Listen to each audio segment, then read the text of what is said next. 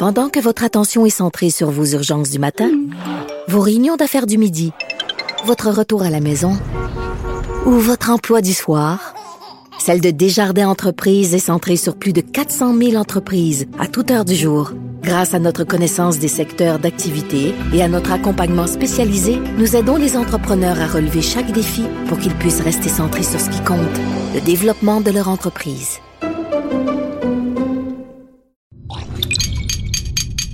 Cube Radio. Cube Radio. Cube, Cube Radio. Le retour de Mario Dumont. Deux heures d'info. De 15 à 17. Il provoque et remet en question. Il démystifie le vrai du faux.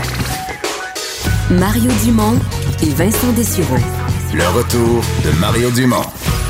Et bon vendredi tout le monde. Il fait beau, il va faire beau toute la fin de semaine. C'est rare que ça arrive. À peu près tous les sites euh, météo différents qu'on peut consulter semblent s'entendre cette fois-ci. Il devrait pas se tromper. Bonjour Vincent. Salut Mario. Et là, tu nous as laissé sur un suspense hier.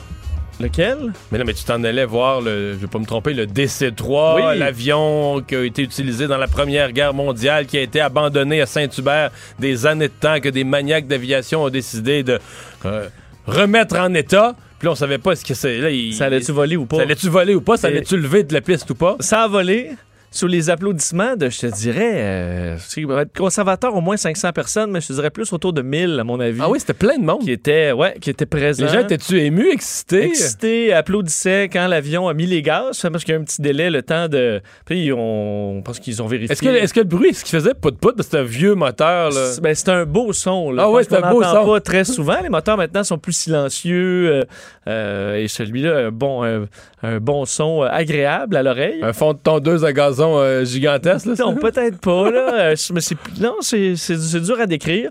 Et, euh, Puis ça- et, et vu que c'est assez rare qu'on voit maintenant des avions cargo, mais à, à roue de queue, là, donc où la queue est- se dépose au sol sur une petite roulette, là.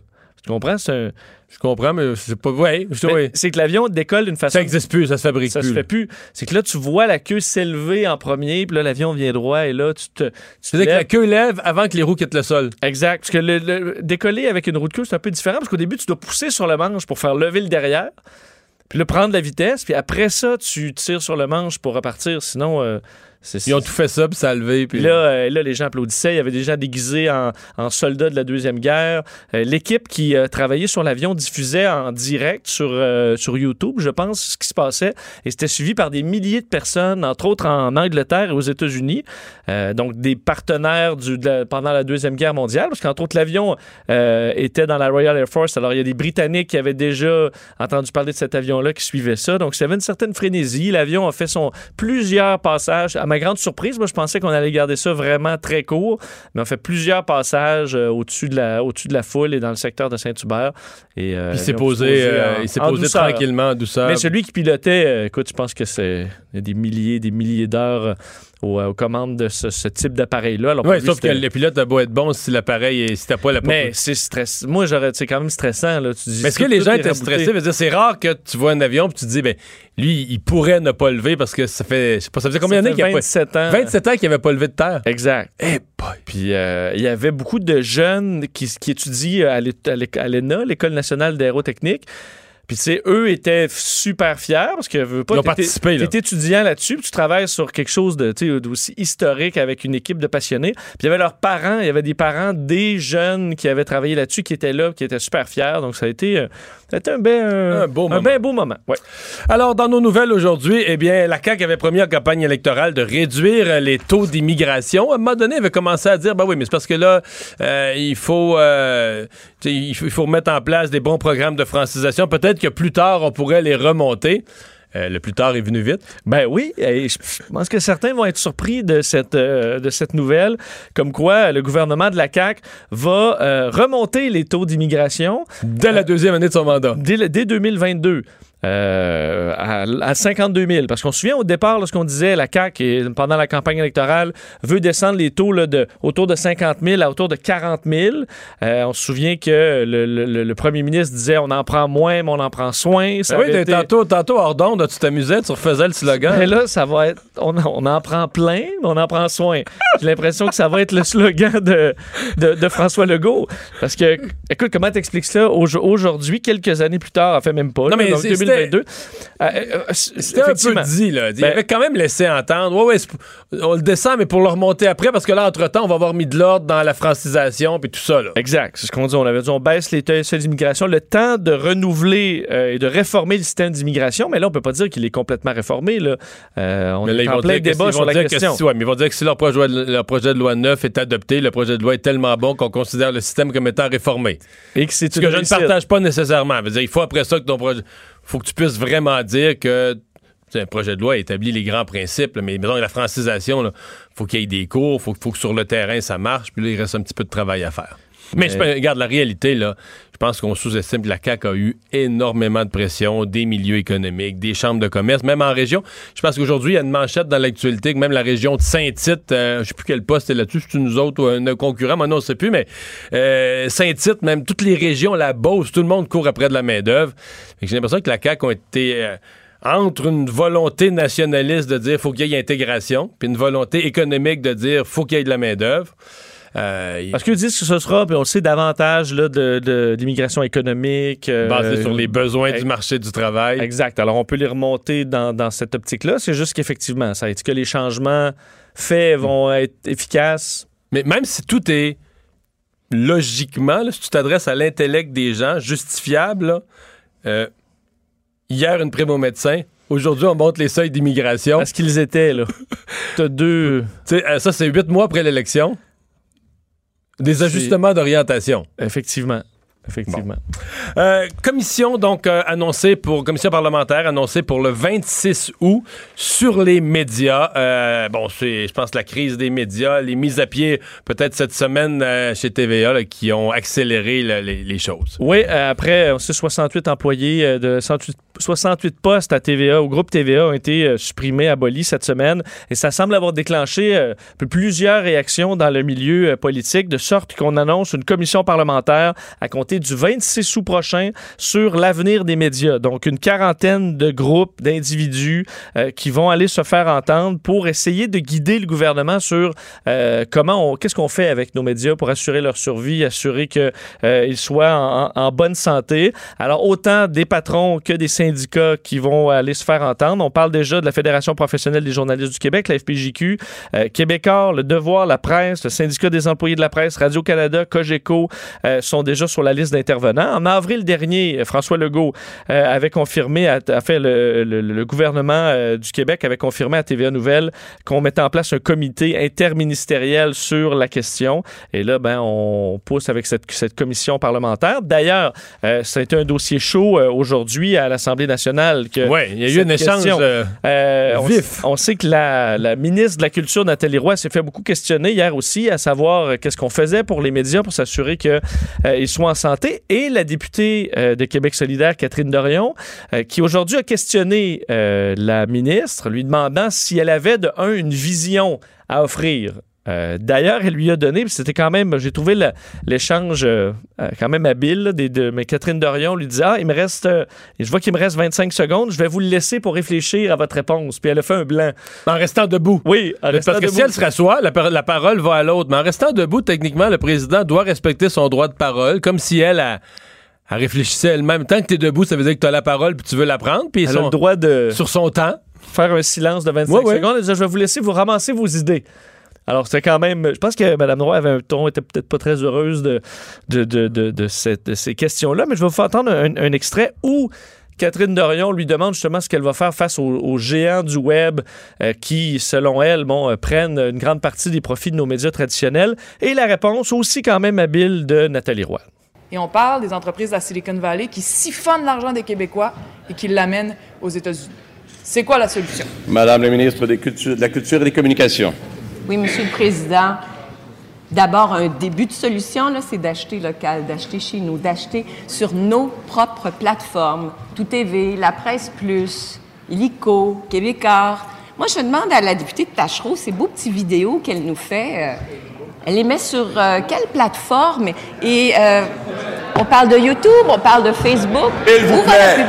S'il vous plaît, je vous demande d'éviter de jouer à ça aujourd'hui dans cette période Bon, de questions. Ouais. sont faits Mais, moi, je, ouais, mais moi, je trouve pas que la ministre Roy lui a reproché la bonne affaire. là. Je comprends, là, ces petites vidéos, elle les met sur Facebook en même temps, ça. Elle peut pas les mettre nécessairement euh, dans, le- dans le journal. là. On Non, mais dans le journal de, de- il y a quelques semaines, quelques mois, même dans le journal de Montréal, il y avait tout un dossier sur Catherine Dorion qui s'était qui a fait une erreur, là, s'était trompée sur le poste de diffusion, mais c'est pas vraiment important.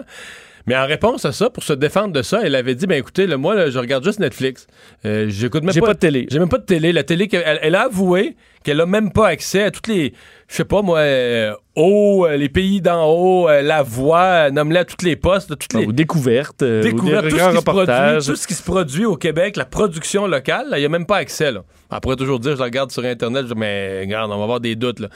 Fait qu'elle-même s'est vantée que ce qu'elle regarde, c'est Netflix, ce qu'elle a, c'est Netflix. Fait que là, tantôt, dans sa question, elle dit les géants du web californien. Ouais, mais là, toi-même, tu la porte-parole en matière de culture de Québec solidaire ne peut pas voir, n'a pas accès à voir ce qui se fait en télé québécoise. C'est dur d'avoir un jugement éclairé. euh. Puis de réclamer au gouvernement, vous faites rien, là.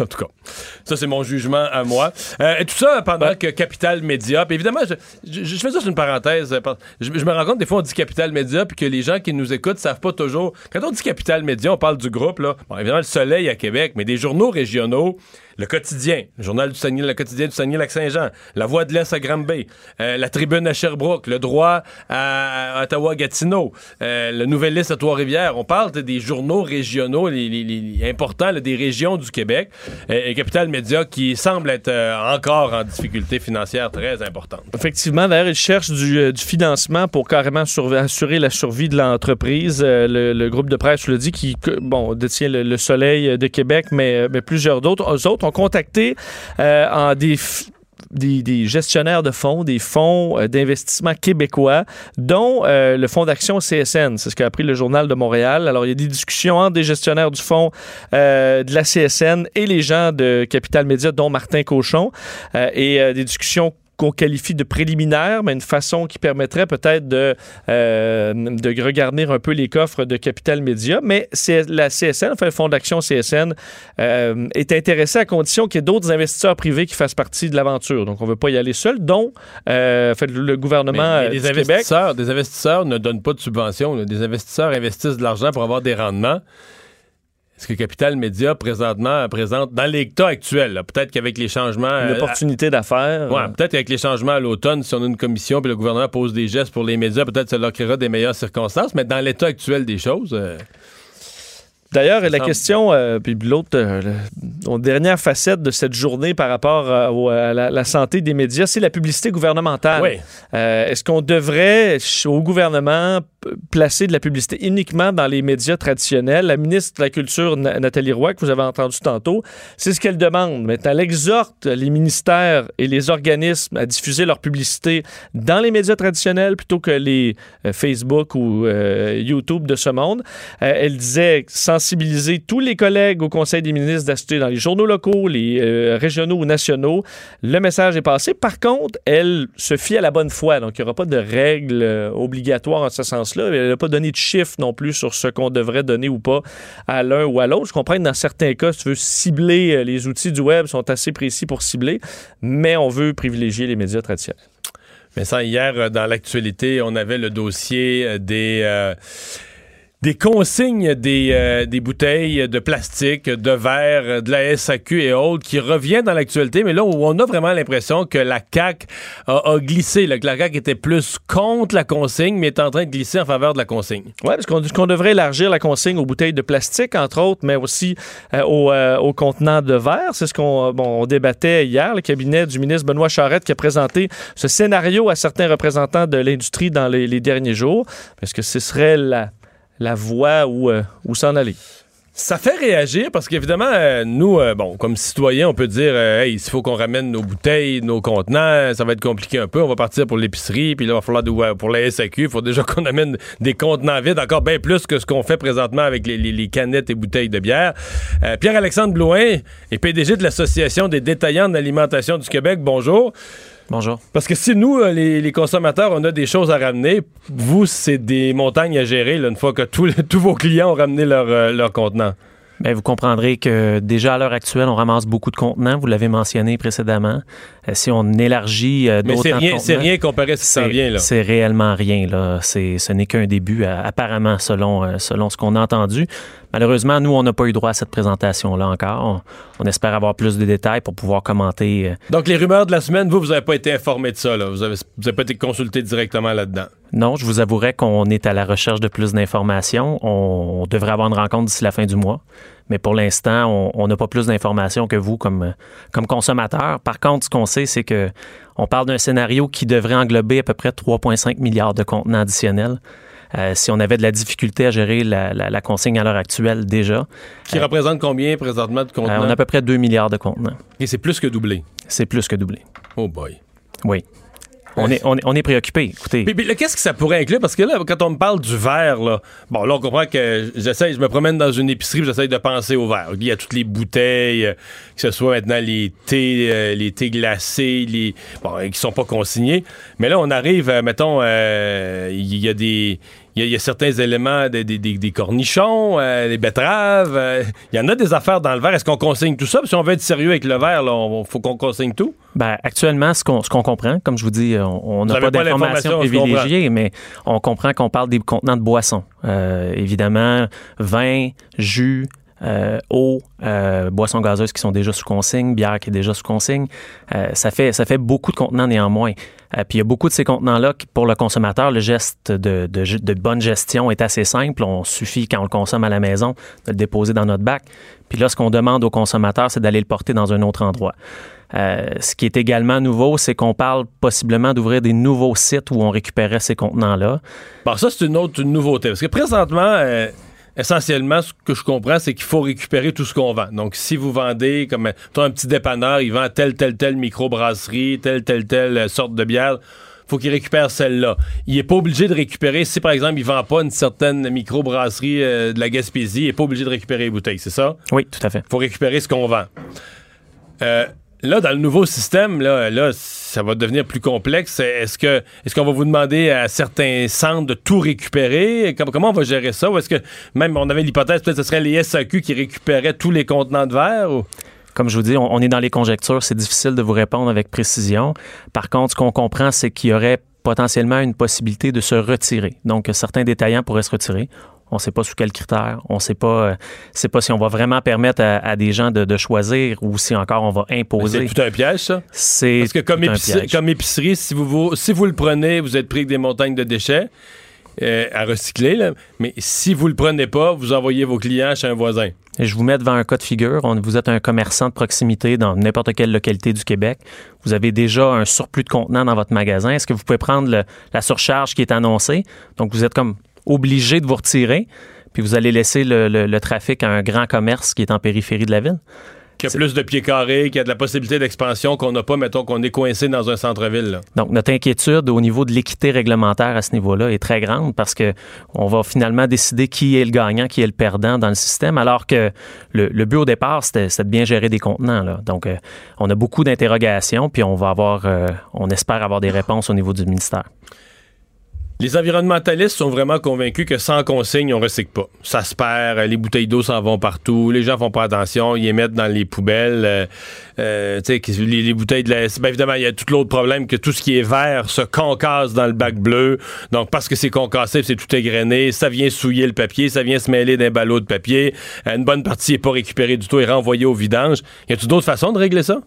Bien, euh, évidemment, il y a, puis il y a du travail à faire au niveau du système actuel de, collecte sélective. Mais est-ce que de prendre le système de consigne comme étant un, système quasi universel, puis de, retirer les matières qui sont actuellement dans le système de consigne sans, sans l'améliorer, est-ce que ça va nous donner des meilleurs résultats? Peut-être qu'on va avoir un meilleur résultat sur certains types de produits, Mais à quel coût la tonne? Euh, c'est l'autre question à se poser. Puis euh, quel va être l'impact sur le consommateur? Est-ce qu'il va vraiment suivre le, le nouveau système qui est en place? Je vous pose la question directement. Allez-vous prendre vos bouteilles de vin et aller les porter ou vous n'allez pas continuer à les mettre dans le bac? Mais là, là, on arrive à mon prochain sujet. Les experts nous disent, mais prenons le cas des canettes présentement à Saint-Sou. Il y a beaucoup de gens qui les mettent dans le bac. Beaucoup Oui. de gens qui s'en foutent parce qu'ils disent, j'en suis là, je- je- parce que moi je sais que de toute façon ça va être récupéré. Les centres de tri adorent l'aluminium, c'est un excellent matériau. Payant. Et Saint-Saëns, là, je veux dire, euh, c'est trop de troubles. À l'épicerie, là, je veux dire, je sais que vous présentez des détaillants d'alimentation, je veux pas vous critiquer ou vous insulter, là, mais vos machines à l'entrée, là, c'est de la merde. Euh, c'est dégueu. On vient main- on commence notre épicerie, on a les mains tout sales, tout collantes. Il y a toujours du monde, des files d'attente. Euh, D'abord, le sac est souvent plein. Il y a un employé qui arrive à la course, mais sais, je veux dire, attendre 4 minutes pour mes vieilles bouteilles, là, à un moment donné, je viens sans connaissance. euh, c'est- Mais ça prendrait, là, à l'entrée, puis je sais qu'ils vous coûtent cher, ces machines-là coûtent une fortune, ça en prendrait 40, toutes propres, avec 8 employés à temps plein qui surveillent ça, là. Puis en plus, la machine, elle les prend jamais. Il y a toujours la moitié qui scanne pas. Je vous dis, je, je n'ai jamais, je suis jamais sorti de cette expérience-là de bonne humeur. Je suis toujours en maudit quand je finis mes, mes canettes. Ben, je- on- Là, ça, c'est quand les scouts n'arrivent pas avec six sacs de vidange de canettes, là, parce que là, je blâme pas les scouts, d'autres, ils en ramassent pour leurs activités. Mais je veux dire, ils engorgent ça pour six heures d'avance, là. Ben, on comprend tout à fait votre frustration, puis on l'entend fréquemment aussi. Je vous dirais, on, on pourrait rajouter une petite couche. Euh, vous saurez que nos commis sont Vous allez pas, pas m'en rajouter? Je suis assez craqué de même, non? nos petits commis sont pas très heureux de quand on leur dit aujourd'hui tu vas aller trier des bouteilles, c'est ça ton travail aujourd'hui. Aujourd'hui tu vas nettoyer la, la- la machine récupératrice. Il y a des Parce enjeux. qu'eux aussi trouvent ça dégueu. Ben, il y a des enjeux logistiques, puis il y a des enjeux de gestion dans nos magasins qui sont importants liés à tout ça. Tant que c'est notre responsabilité, on le fait parce qu'on n'a pas le choix. Mais évidemment, on a, on a très peur d'un élargissement de la taille qui est proposé par euh, supposément. Parce que là, le nombre de contenants différents, c'est. Ben, des bouteilles de vin, premièrement, on n'a pas le matériel pour ça non plus. Est-ce qu'on va se mettre à empiler tous les formats différents euh, sur des palettes? Donc, on va imaginer l'espace qui va être nécessaire pour trier ça. Ou encore, ils vont nous dire, vous devez installer des, des, des crushers de verre dans les magasins. Là, imaginez le bruit en plus, le poids de tout ça à, déplacer dans les magasins. Euh, c'est une solution qui peut apparaître très, très pertinente, euh, très intéressante, mais quand on regarde les enjeux logistiques, euh, ça devient beaucoup moins facile comme solution. Ensuite de ça, qui vient récupérer ces matières-là dans nos magasins? Euh, qui va, euh, à quelle récurrence, euh, comment est-ce qu'on va desservir des régions rurales qui sont moins accessibles? Parce que là, on augmente énormément le flux de matière, donc il va falloir passer plus souvent dans les magasins également. Ouais. Le bac bleu dans tout ça, Ben, le bac bleu, il faut, il faut continuer à investir à l'intérieur. ben, là, si on fait ça, on comprend qu'on abandonne. Je sais que les. Quand je dis ça, les environnementalistes veulent m'assassiner, mais je veux dire, faire ça, excusez-moi, c'est abandonner le bac bleu. là. Si on enlève, je sais pas moi, un, un quart ou un tiers des matières qu'elle est dans le bac bleu, le bac bleu va devenir un bac à papier, là, essentiellement. Ça ressemble à ça, oui. Puis en plus, toutes les entreprises qui mettent des matières, vous parliez tout à l'heure du pot de mayonnaise ou du pot de, de ketchup, euh, ces matières-là vont être encore dans le bac, mais on va répartir la facture entre ces différents produits-là qui se retrouvent là plutôt que l'ensemble des matières qui étaient, qui étaient à l'intérieur. Donc, euh, on peut s'attendre à des va augmentations coûter plus cher. et va finalement probablement Ouais, nécessiter oui. une augmentation vois, Vous des allez coûts. dire que ça va être, ça va être refilé au consommateur par la force des choses? Ouais. ouais, c'est toujours ça. C'est pas fini ce débat-là. Euh, euh, là, si vous me dites que vous n'avez pas été consulté, j'ose à peine vous poser la question est-ce que vous avez pu faire des représentations au niveau de- du gouvernement de la CAQ? Alors, on a eu des rencontres préliminaires au, au niveau du nouveau gouvernement, mais on n'avait pas ce, cet élargissement-là dans notre, dans notre vision. Donc, euh, évidemment, ça vient de changer un peu la donne, puis on va devoir consulter, euh, consulter les élus, évidemment. Merci beaucoup d'avoir été là. Pierre-Alexandre Blouin, président de l'Association des détaillants en alimentation du Québec. Au revoir. Vincent, on continue dans nos euh, nouvelles en parlant de la Formule 1. Euh, deux, deux enjeux là, qui sont euh, au-delà du, du spectacle des retombées économiques, mais deux enjeux négatifs qui traînent dans l'actualité de la Formule 1, la pollution notamment, et euh, le français? Oui, Il français, enjeu, pollution. il y a un enjeu de français. Absolument. Euh, Et euh, aujourd'hui, ça s'est retrouvé à l'Assemblée nationale même, où euh, on, se, on veut que les gens travaillant au, au Grand Prix ou autour du Grand Prix, que ce soit des restaurateurs ou autres, euh, ou employés carrément du Grand Prix, servent les gens en disant bonjour. Alors que là, c'est bonjour, hi. Alors qu'à bien des endroits, c'est bonjour, hi. Euh, Aujourd'hui, le Parti québécois a déposé une motion euh, invitant, et je cite, tous les commerçants et tous les salariés qui sont en contact avec la clientèle locale et internationale à l'accueillir chaleureusement avec le mot bonjour. Euh, ça a été appuyé par toutes les formations Ah politiques. oui? Alors, ouais, Ah oui, tout le monde a voté pour. J'ai vu qu'ils voulaient la déposer, mais je savais pas le résultat. là. vote unanime. Vote unanime. pour le bonjour plutôt que le bonjour aïe. On exprime, enfin, on, expl- on explique que la langue française est une expression riche de l'identité du Québec et de Montréal et qu'elle doit être mise en valeur lors d'événements internationaux. On avait déjà fait une motion semblable en 2017. Euh, D'ailleurs, ça avait fait réagir la communauté anglophone à ce moment-là. Et il faut croire qu'aujourd'hui, ça, ça passe quand même, euh, Ouais. quand même bien. Non, mais je veux dire, on comprend qu'une grosse partie des gens sont des touristes, mais d'être accueilli dans la langue locale, tu le bonjour, à moins d'être vraiment niaiseux, là, tu comprends que c'est un mot d'accueil, là. Moi, j'ai toujours Puis- trouvé niaiseux le bonjour aïe. Là, je pense Puis une fois que tu commences à t'exprimer en anglais, c'est sûr que l'employé est bilingue puis il va te répondre en anglais. Mais c'est on juste que s'entend qu'en général, souvent à Mo- à Montréal, c'est très rare qu'un anglophone euh, va, trouvera pas que- ou quelqu'un de moindrement bilingue pour le servir. là. Ben, je suis convaincu que sur le site de la Formule 1, ça doit même être une condition d'embauche de tous ceux qui font du service Pour à la ça, Tu te clientèle. fais dire bonjour, l'autre il est pas Ah, what, what, hein, hein? Tout Puis, perdu, puis qui pense qu'il n'y aura pas sa bière. là. il revire de bord. là. Je pense que les gens sont quand même capables de comprendre qu'on est dans un. Quand on dit, je compare toujours ça au hola, là. euh, où euh, Ouais. tu sais, on dit hola partout, là, puis même moi, on revient et on dit ça. Là. Ouais, ouais. Alors, c'est bien correct. L'autre partie étant la pollution. Ouais. Ça, c'est moins facile à régler, Ouais. Mario. Euh, le problème, c'est que c'est un peu euh, un questionnement qu'on va avoir sur tous les événements du monde. là. Euh, Mais je te laisse aller, mais j'ai une solution, là. Ah, OK. Mais je te laisse aller, là. Le télétravail? C'est- Non, non, non, Ah, c'est toi bien, là. Bon, Euh, c'est le week-end de la Formule 1 et ce qu'on explique, euh, c'est bon, c'est très polluant. Ça, le, le week-end en- sur le circuit Gilles Villeneuve produirait autant d'émissions que 11 000 voitures sur les routes pendant un an. Mais ça, le calcul, est-ce qu'on calcule juste les, les- les voitures de Formule 1 Non, qui tournent? La partie des voitures, c'est vraiment euh, minime. Là, ce qu'on calcule beaucoup, c'est euh, le transport de, de- de l'équipement, des équipes et des touristes. là.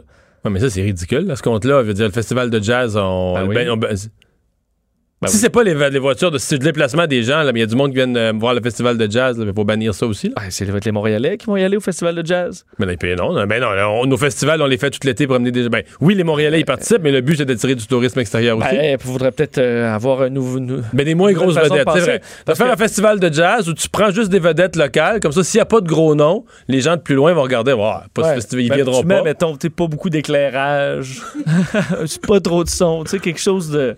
T'as le goût d'y aller pour euh, parce que c'est à côté, là. Ouais. Mais tu te déplaceras pas beaucoup parce que, entre autres, Mais c'est euh, pas une- fou, ça. Tu rends tout un peu plus médiocre, fait que les gens de loin perdent le goût de venir, puis là, tu sauves la planète. Mais faut que nous, on ait le goût de sortir, ben, mettons, dans, justement, dans notre entourage. Là. Ouais. Une petite- faut que ce soit à distance de marche. Les parce places que... que, tu peux aller en pantoufle, là. selon euh, une étude de euh, Formula One Team Association, de- euh, qui n'existe plus, là, mais les écuries émettent deux- 215 000 tonnes de CO2 en une saison. Si on le divise par course, ça fait 40 000 tonnes de CO2 euh, pour le Grand Prix de Montréal. Et on ajoute à ça, pour les gens qui proviennent de l'extérieur, on parle de 90 000 spectateurs, dont la moitié provient de l'extérieur du Québec, c'est 28 000 tonnes de CO2. Euh, Ouais, mais là- Pour compenser ça, il faut planter 165 000 arbres. Commence à faire de l'arbre pas mal pour deux jours, là, Mario. Ouais. Mais là, euh, la solution ne marche plus, là. C'est quoi ta solution? Mais ma solution, euh, je pensais que c'était les véhicules de Formule 1, là. Et je me disais, il faudrait avoir une formule électrique. Ouais, on, a, on a déjà. euh, Ça a déjà été essayé. c'est un chemin qu'on a déjà pris, Mario. Ah oui. Oui. Puis je pense comme je comme Ça, ça- ça a dû bien marcher. Euh, non, ça avait été difficile. Des souvenirs plus. euh, Je me dis, un politicien qui amène ça à la formule électrique, c'est sûr qu'il gagne ses élections après, là. Non, parce que comme je te dis, le- la partie, l'essence qu'on met dans la Formule 1 là, en trois secondes, là, dans l'ordre du, de l'arrêt au puits, c'est pas. euh, Fait que j'avais trouvé une solution, puis là, je suis planté avec ça, là. Euh, oui. Oui, je pense que d'avoir, ben, en fait, une compétition de véhicules électriques qui serait vraiment locale, sauf que, tu sais, distance de marche. je veux ça pas être plate, mais pire. la compétition. C'était un peu La ça. formule électrique qu'on a eue, c'était parfait. Personne n'est venu. Ni d'ailleurs, ni d'ici. Ça peut pas être mieux, là. Aucun, aucun Ouais, spectateur. sauf que pour avoir travaillé juste à côté cet été-là, là, Ouais. euh, les, les bouchons de circulation que ça a causé, ça doit Ah, avoir là, il y fait avait une 10 000 perte. tonnes de CO2, là, juste en bouchons de circulation. là. On n'en sort pas, il y a toujours quelque chose. Euh, finalement, euh, sondage euh, qui se fait régulièrement, là, qui se fait deux fois l'an, sur c'est Angus Reid qui fait ça, les taux d'approbation de chacun des premiers ministres des provinces. La dernière fois, à l'automne, juste avant les fêtes, quelque chose comme ça, M. Legault était premier au Canada. Oui, Il venait d'être élu. c'est ça. C'était la lune de miel, mais euh, ben, faut que ça se passe encore bien pour François Legault, mais il est... euh, Il est dans- plus premier. Il est troisième euh, dans le top 3, donc il est dans le, le peloton de tête au pays. Mais pas parce qu'il a baissé lui, parce que des super populaires l'ont dépassé. Exactement. Lui, un taux. euh, le- Ah non, je t'ai dit troisième. Deuxième, deuxième. Deuxième, ouais, effectivement. Le Top 3, mais il est deuxième. Taux d'approbation de 62% Euh, C'est même en hausse depuis décembre dernier. Elle était de 59 où il était premier. Alors là, il était à 62, mais deuxième. C'est le premier ministre du. Euh, en fait, lui se retrouve derrière le premier ministre conservateur de la Saskatchewan, Scott Moe, qui est à 63 C'est quand même même serré Ouais, là, pour la tête. Lui, là, c'est parce qu'il se pogne avec le fédéral sur les pipelines, puis tout ça, puis Trudeau. Se pogner avec le fédéral là, dans, Une au, Québec, au Québec ou dans les provinces de l'Ouest, ça marche. Surtout si c'est sur un sujet, euh, disons, sensible Ben pour, solide, la, pour, ouais. le- pour, euh, pour la Saskatchewan. Euh, ensuite, c'est le premier ministre conservateur de l'Alberta, Jason Kenney, troisième, à 61% Donc, le, le- le bloc de tête est, euh, je dirais... élevé, là. Ouais. c'est tous des nouveaux, remarque. Ils sont tous là depuis moins d'un an. Effectivement, mais comme dans une course de... Tu sais, il y a un peloton de tête. Ouais. Ils sont là parce que le suivant, c'est le ministre conservateur, le premier ministre du conservateur du Nouveau-Brunswick, à 53 Euh, Ensuite, Colombie-Britannique, 52 Alors, tu as déjà reculé de presque de 10% d'un coup. Manitoba, 46% Mais là, tu les descends, là, mais on les connaît. Mais Doug Ford, Ben, Doug Ford est en grande baisse. Euh, Doug Ford, donc euh, premier ministre de l'Ontario, taux d'approbation de seulement 36 Et il était à 42 en décembre dernier. il est devenu dans les plus bas au Canada. Euh, oui, que ça va effectivement. pas si bien, ces affaires. Euh, ben, on sait qu'il a fait des coupes. euh, ça peut être pas nécessairement très Mais pourtant, populaire. euh, Mike Harris avait fait ça, là, des restrictions budgétaires, ça avait bien marché. Mais j'ai l'impression que Ford, il, mais, il entreprend toutes sortes d'affaires qui apparaissent pour les gens un plan plus ou moins cohérent. mais il peut s'encourager parce que Stephen, Stephen McNeil euh, en Nouvelle-Écosse est à 16% Ça, c'est pas beaucoup. 16 euh, c'est difficile. Ça, ça va pas vraiment bien. Le retour de Mario Dumont. Jusqu'à 17, parce qu'il ne prend rien à la légère. Il ne pèse jamais ses mots. Cube Radio. On vous parle de cette euh, étude ce matin euh, qui vient de une étude de données, je devrais dire, qui vient de montrer, euh, Vincent, à quel point le nombre de, de joueurs qui profitent de ce programme, qui utilisent cette option de s'auto-exclure des jeux de loterie est en hausse. Oui, il me semble qu'on en parle moins de, de cette problématique-là. Il me semble qu'à une certaine Du jeu? époque, le jeu, les machines Ben, à sous, on avait beaucoup étude, là, il y, a- il y a d'inquiétudes. eu quelque chose il y a quelques semaines sur le fait que c'était vraiment beaucoup là, des gens, ça, ça- que ça ramassait vraiment les gens les plus pauvres, les machines à Mais toutes sortes d'histoires d'horreur un peu dans les casinos. Il me semble qu'on en parle un peu moins. C'est bien que ça revienne sur le tapis, surtout que les, statistiques sont, inquiétantes, puisque effectivement, le nombre de personnes qui s'auto-excluent euh, des casinos a atteint un nouveau sommet. En fait, depuis 2012, les demandes ont bondi de 75% euh, auprès de la société d'État. Ouais.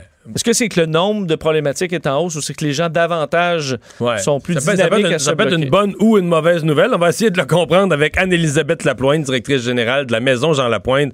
Euh, bonjour. Bonjour. Euh, euh, vous voyez, il y a deux façons de le voir. On peut dire les gens, les gens euh, pris avec des problèmes sont plus responsables et donc sont plus nombreux à s'auto-exclure. Ou on peut voir ça négatif en disant il y a de plus en plus de problèmes. La réalité se situe où? En fait, il faut comprendre que quand on, on fait une auto-exclusion, admettons qu'on veut s'auto-exclure du Casino de Montréal, on va nous proposer de s'auto-exclure de tous les casinos du Québec, des salons de jeux du Québec et aussi du jeu en ligne, de- du site Espace Jeux. Et donc, c'est sûr qu'à ce moment-là, la plupart des gens, même nous à la maison Jean Lapointe, on peut faire les auto-exclusions pour l'Auto-Québec. Et c'est sûr que nous, on recommande toujours aux- à nos joueurs en traitement de s'auto-exclure de tout. Comme ça, ils ferment toutes les portes OK. possibles. Alors, et, et- et probablement que la- cette personne-là, elle est comptabilisée. Autant la même personne est comptabilisée trois fois. Casino, salon de jeu, jeu en ligne. Donc, est-ce qu'il y a une réelle hausse? Ça, je peux pas le dire. S'il y en a une, moi, je l'explique de la façon suivante, c'est que quand même le jeu en ligne, c'est quand même assez récent, le jeu espace-jeu. Pas les sites de jeux en ligne, ça, il y en a depuis bien, bien, bien des années, mais depuis que c'est devenu sous euh, la Société d'État de l'Auto-Québec, probablement que c'est aussi pour ça qu'il y a de plus, de plus en plus de joueurs qui s'auto-excluent du jeu en ligne. Est-ce que vous considérez, ouais. Est-ce que vous considérez que c'est bien géré par l'Auto-Québec, tout ça, l'auto-exclusion, qui, qui prennent ça au sérieux, que c'est bien géré? Écoutez, je vous dirais que oui. Nous, à la maison Jean Lapointe, comme je vous dis, on fait les auto-exclusions, mais également on fait les interventions de crise au casino. Nous, on fait partie de ce qu'on appelle la chaîne d'entraide, les mesures de protection euh, pour les joueurs vulnérables. Et je vous dirais que à l'intérieur des casinos, je vous dirais que les mesures mises en place, il y en a beaucoup, elles sont efficaces. Pour le reste, je peux pas nécessairement me prononcer, mais de ce que je vois, je vois quand même un souci de protéger euh, les joueurs vulnérables. Mhm. Euh, comment ça comment ça fonctionne concrètement? C'est-à-dire, euh, d'abord, est-ce que les gens qui s'auto-excluent sont généralement vous bon vous vous êtes un centre, vous faites des thérapies, vous recevez des gens qui sont pris du jeu compulsif, ça c'est facile à comprendre que dans le processus vous incluez ça là, d'aller s'auto-exclure. Mais est-ce qu'il y a des gens qui le font euh, d'eux-mêmes, sans, sans consulter, sans parler à personne, qui d'eux-mêmes vont dire ben moi ça a plus de bon sens, j'ai trop joué. Est-ce qu'il y a des gens qui le font spontanément Oui, absolument. Oui, oui, des gens au casino qui après avoir beaucoup perdu euh, ou après plusieurs séances de jeu justement là où ils ont perdu ou se sont sentis peut-être mal également après s'être euh, avoir perdu beaucoup d'argent, qui vont aller voir justement euh, quelqu'un du personnel du casino pour dire écoutez aidez-moi là parce que moi je, je faut que j'arrête de jouer. Et c'est sûr qu'à ce moment-là cette personne-là est prise en charge et on va regarder quelle possibilité elle, elle a devant elle pour s'aider. L'auto-exclusion en fait partie. Alors, c'est pas juste nous autres dans un centre de traitement, c'est vraiment euh, quelque chose qui est offert sur place. En ligne également, si on va sur Espace donc il y a aussi euh, les, les, des mesures qui sont là, là donc euh, et, des, et des annonces qui sont faites pour dire on peut s'auto-exclure. Alors je pense que ça également peut-être qui pourrait jouer, c'est-à-dire que c'est de plus en plus connu ce service-là, mais en même temps, comme je vous dis, je ne sais pas si c'est parce qu'on doit euh, s'inquiéter. Euh, moi, je pense qu'on devrait être encouragé de voir que les gens euh, sautent sur cette mesure-là, oui. l'auto-exclusion. Mais ça ne veut pas dire qu'on en fait assez. On peut toujours faire mieux, on peut toujours faire plus pour protéger les joueurs, là. Absolument. Parlons de votre expérience. D'abord, euh, dans vos activités, est-ce que, est que, vous en recevez beaucoup? Est-ce qu'un joueur compulsif, dans la, parce que bon, vous aidez beaucoup de gens, vous aidez des gens qui ont des problèmes d'alcoolisme, toxicomanie, mais le jeu compulsif, est-ce que c'est un ici et là ou est-ce que c'est quand même beaucoup de monde? Nous, écoutez, on a carrément un département juste pour les joueurs. Alors ça, on l'a depuis 2001. Euh, puis je vous dirais que le Il y a toujours du monde? Toujours. On en aide euh, depuis plusieurs années, le, nombre de, personnes aux prises avec des problèmes de jeu qu'on aide est très stable. Je vous dirais que c'est environ 500 personnes par année. OK, c'est beaucoup. Non, mais c'est beaucoup de monde, là. C'est pas 3, 4, euh, c'est vraiment beaucoup de monde. Oh, absolument. On en reçoit autant qu'on reçoit des personnes aux prises avec des problèmes de substance. Euh, et donc, oui, c'est le, la, le, en fait, on parle d'un 2% de joueurs dans la population, de joueurs problématiques, donc c'est stable ça aussi. Mais en même temps, euh, oui, c'est c'est du monde et, c'est en fait des gens qui aussi vont revenir en thérapie parce que le taux de rechute, euh, il, il, est pas, il, est pas banal. Ouais. comment vous les Bon, comment vous, vous, traitez, vous approchez ça? Parce que est-ce qu'il reste avec vous à temps plein? Je comprends qu'une personne, par exemple, qui est en toxicomanie, vous pouvez pas la mhm. suivre. Vous pouvez pas la suivre et l'aider à temps partiel. À la monnaie, il faut qu'elle change sa vie, il faut qu'elle reste dans le centre. Est-ce qu'un joueur compulsif va rester dans votre centre ou vous allez le suivre à 10? Parce que quand même pas, quelqu'un va dire qu'il y a un problème euh, constamment là, dans, dans, sa vie ou euh, c'est pas physique non plus. Est-ce que vous suivez ça différemment ou est-ce que c'est vraiment une thérapie euh, dans votre centre à temps plein? On a deux propositions pour les gens qui ont des problèmes de jeu. C'est soit qu'ils viennent à l'interne, comme vous le dites, comme quelqu'un qui a un problème d'alcool ou de combien de, temps en moyenne pour du jeu 21 jours 21, jours à l'interne suivi d'un trois mois intensif aussi à l'externe. Donc une fois qu'ils sortent c'est là qu'ils vont être confrontés évidemment à, les offres et les tentations de jouer. Donc on les aide aussi pendant trois mois une fois qu'ils sont sortis et ensuite pendant un an euh, à raison d'une fois par année. Mais oui on, il faut traiter ça de la même façon. Mais en plus les joueurs entretiennent, même juste dans la population de façon générale, on a beaucoup de pensées euh, euh, magiques par rapport au jeu. On a beaucoup de fausses croyances sur c'est quoi les vraies chances de gagner, euh, comment la machine est programmée, etc. Et donc, ça, c'est un aspect qu'on aborde de façon très spécifique, juste avec les joueurs en traitement. Et on fait la même chose, je vous dirais, sur Montréal. Nous, on a un financement de la direction de santé publique pour aller rencontrer principalement des jeunes entre 15 ans et 25 ans, milieu secondaire, euh, cégep, et on va faire de la prévention au niveau du jeu, justement, euh, pour pas qu'ils tombent dans le jeu euh, problématique. si vous aviez à me répartir, vous m'avez dit que vous en avez 500 par année, peut-être une question difficile, puis vous pouvez me répondre approximatif, mais si vous aviez à les, d'instinct à les répartir entre les trois grandes problématiques de jeu, le casino, les loteries vidéo, puis le jeu en ligne, vous les placeriez, puis même la même personne peut avoir des problèmes avec plus qu'une des formes de jeu, mais si vous aviez à me les mettre dans l'ordre, là. Oui. Bien là, euh, écoutez, c'est facile. 80% de notre clientèle, elle vient pour un problème avec les appareils de loterie vidéo. Oh boy, OK, c'est aussi clair que ça, là. 80% de notre clientèle, suivi en deuxième des gens qui ont des problèmes avec les machines à sous qu'on retrouve dans les casinos. Et euh, en troisième lieu, je vous dirais que c'est les, les, jeux, euh, les jeux de, de, de table. Euh, le jeu en ligne, il est là, euh, mais je vous dirais qu'on en voit de plus en plus, mais je veux dire, on, les compte. Là, mais, mais, le fléau, c'est les, les vidéos poker. C'est encore et toujours les appareils de loterie vidéo, oui. Ouais. Donc, dans le fond, quand on pose la question là-dessus, puis quand on fait le débat là-dessus, on n'est pas juste sur des impressions, on est à la bonne place, là. Absolument. Ouais. Euh, dernière question sur euh, les, euh, les, les, conséquences, peut-être plus de nous raconter, parce qu'on l'oublie parfois de nous raconter des histoires ou des, des, éléments vécus que les gens vous ont racontés, sans donner les noms évidemment. les gens qui vous arrivent, les gens qui consultent, peut-être que ça suite un conseil de famille ou une crise avec le conjoint, mais qui arrivent, qui disent j'ai besoin d'aide, c'est quoi qu'ils ont perdu? Parce qu'on entend des, leur fonds de pension, leur maison, on a tout entendu. D'abord, ils ont quel âge, puis qu'est-ce qu'ils ont perdu? La moyenne d'âge, euh, je fais la moyenne, c'est pas le profil de la personne en traitement là, mais c'est sûr qu'on c'est beaucoup dans la quarantaine, on va dire. C'est des gens qui pour la plupart travaillent euh, et, donc de qui, qui doivent continuer de travailler parce qu'ils ont perdu beaucoup d'argent, on s'entend.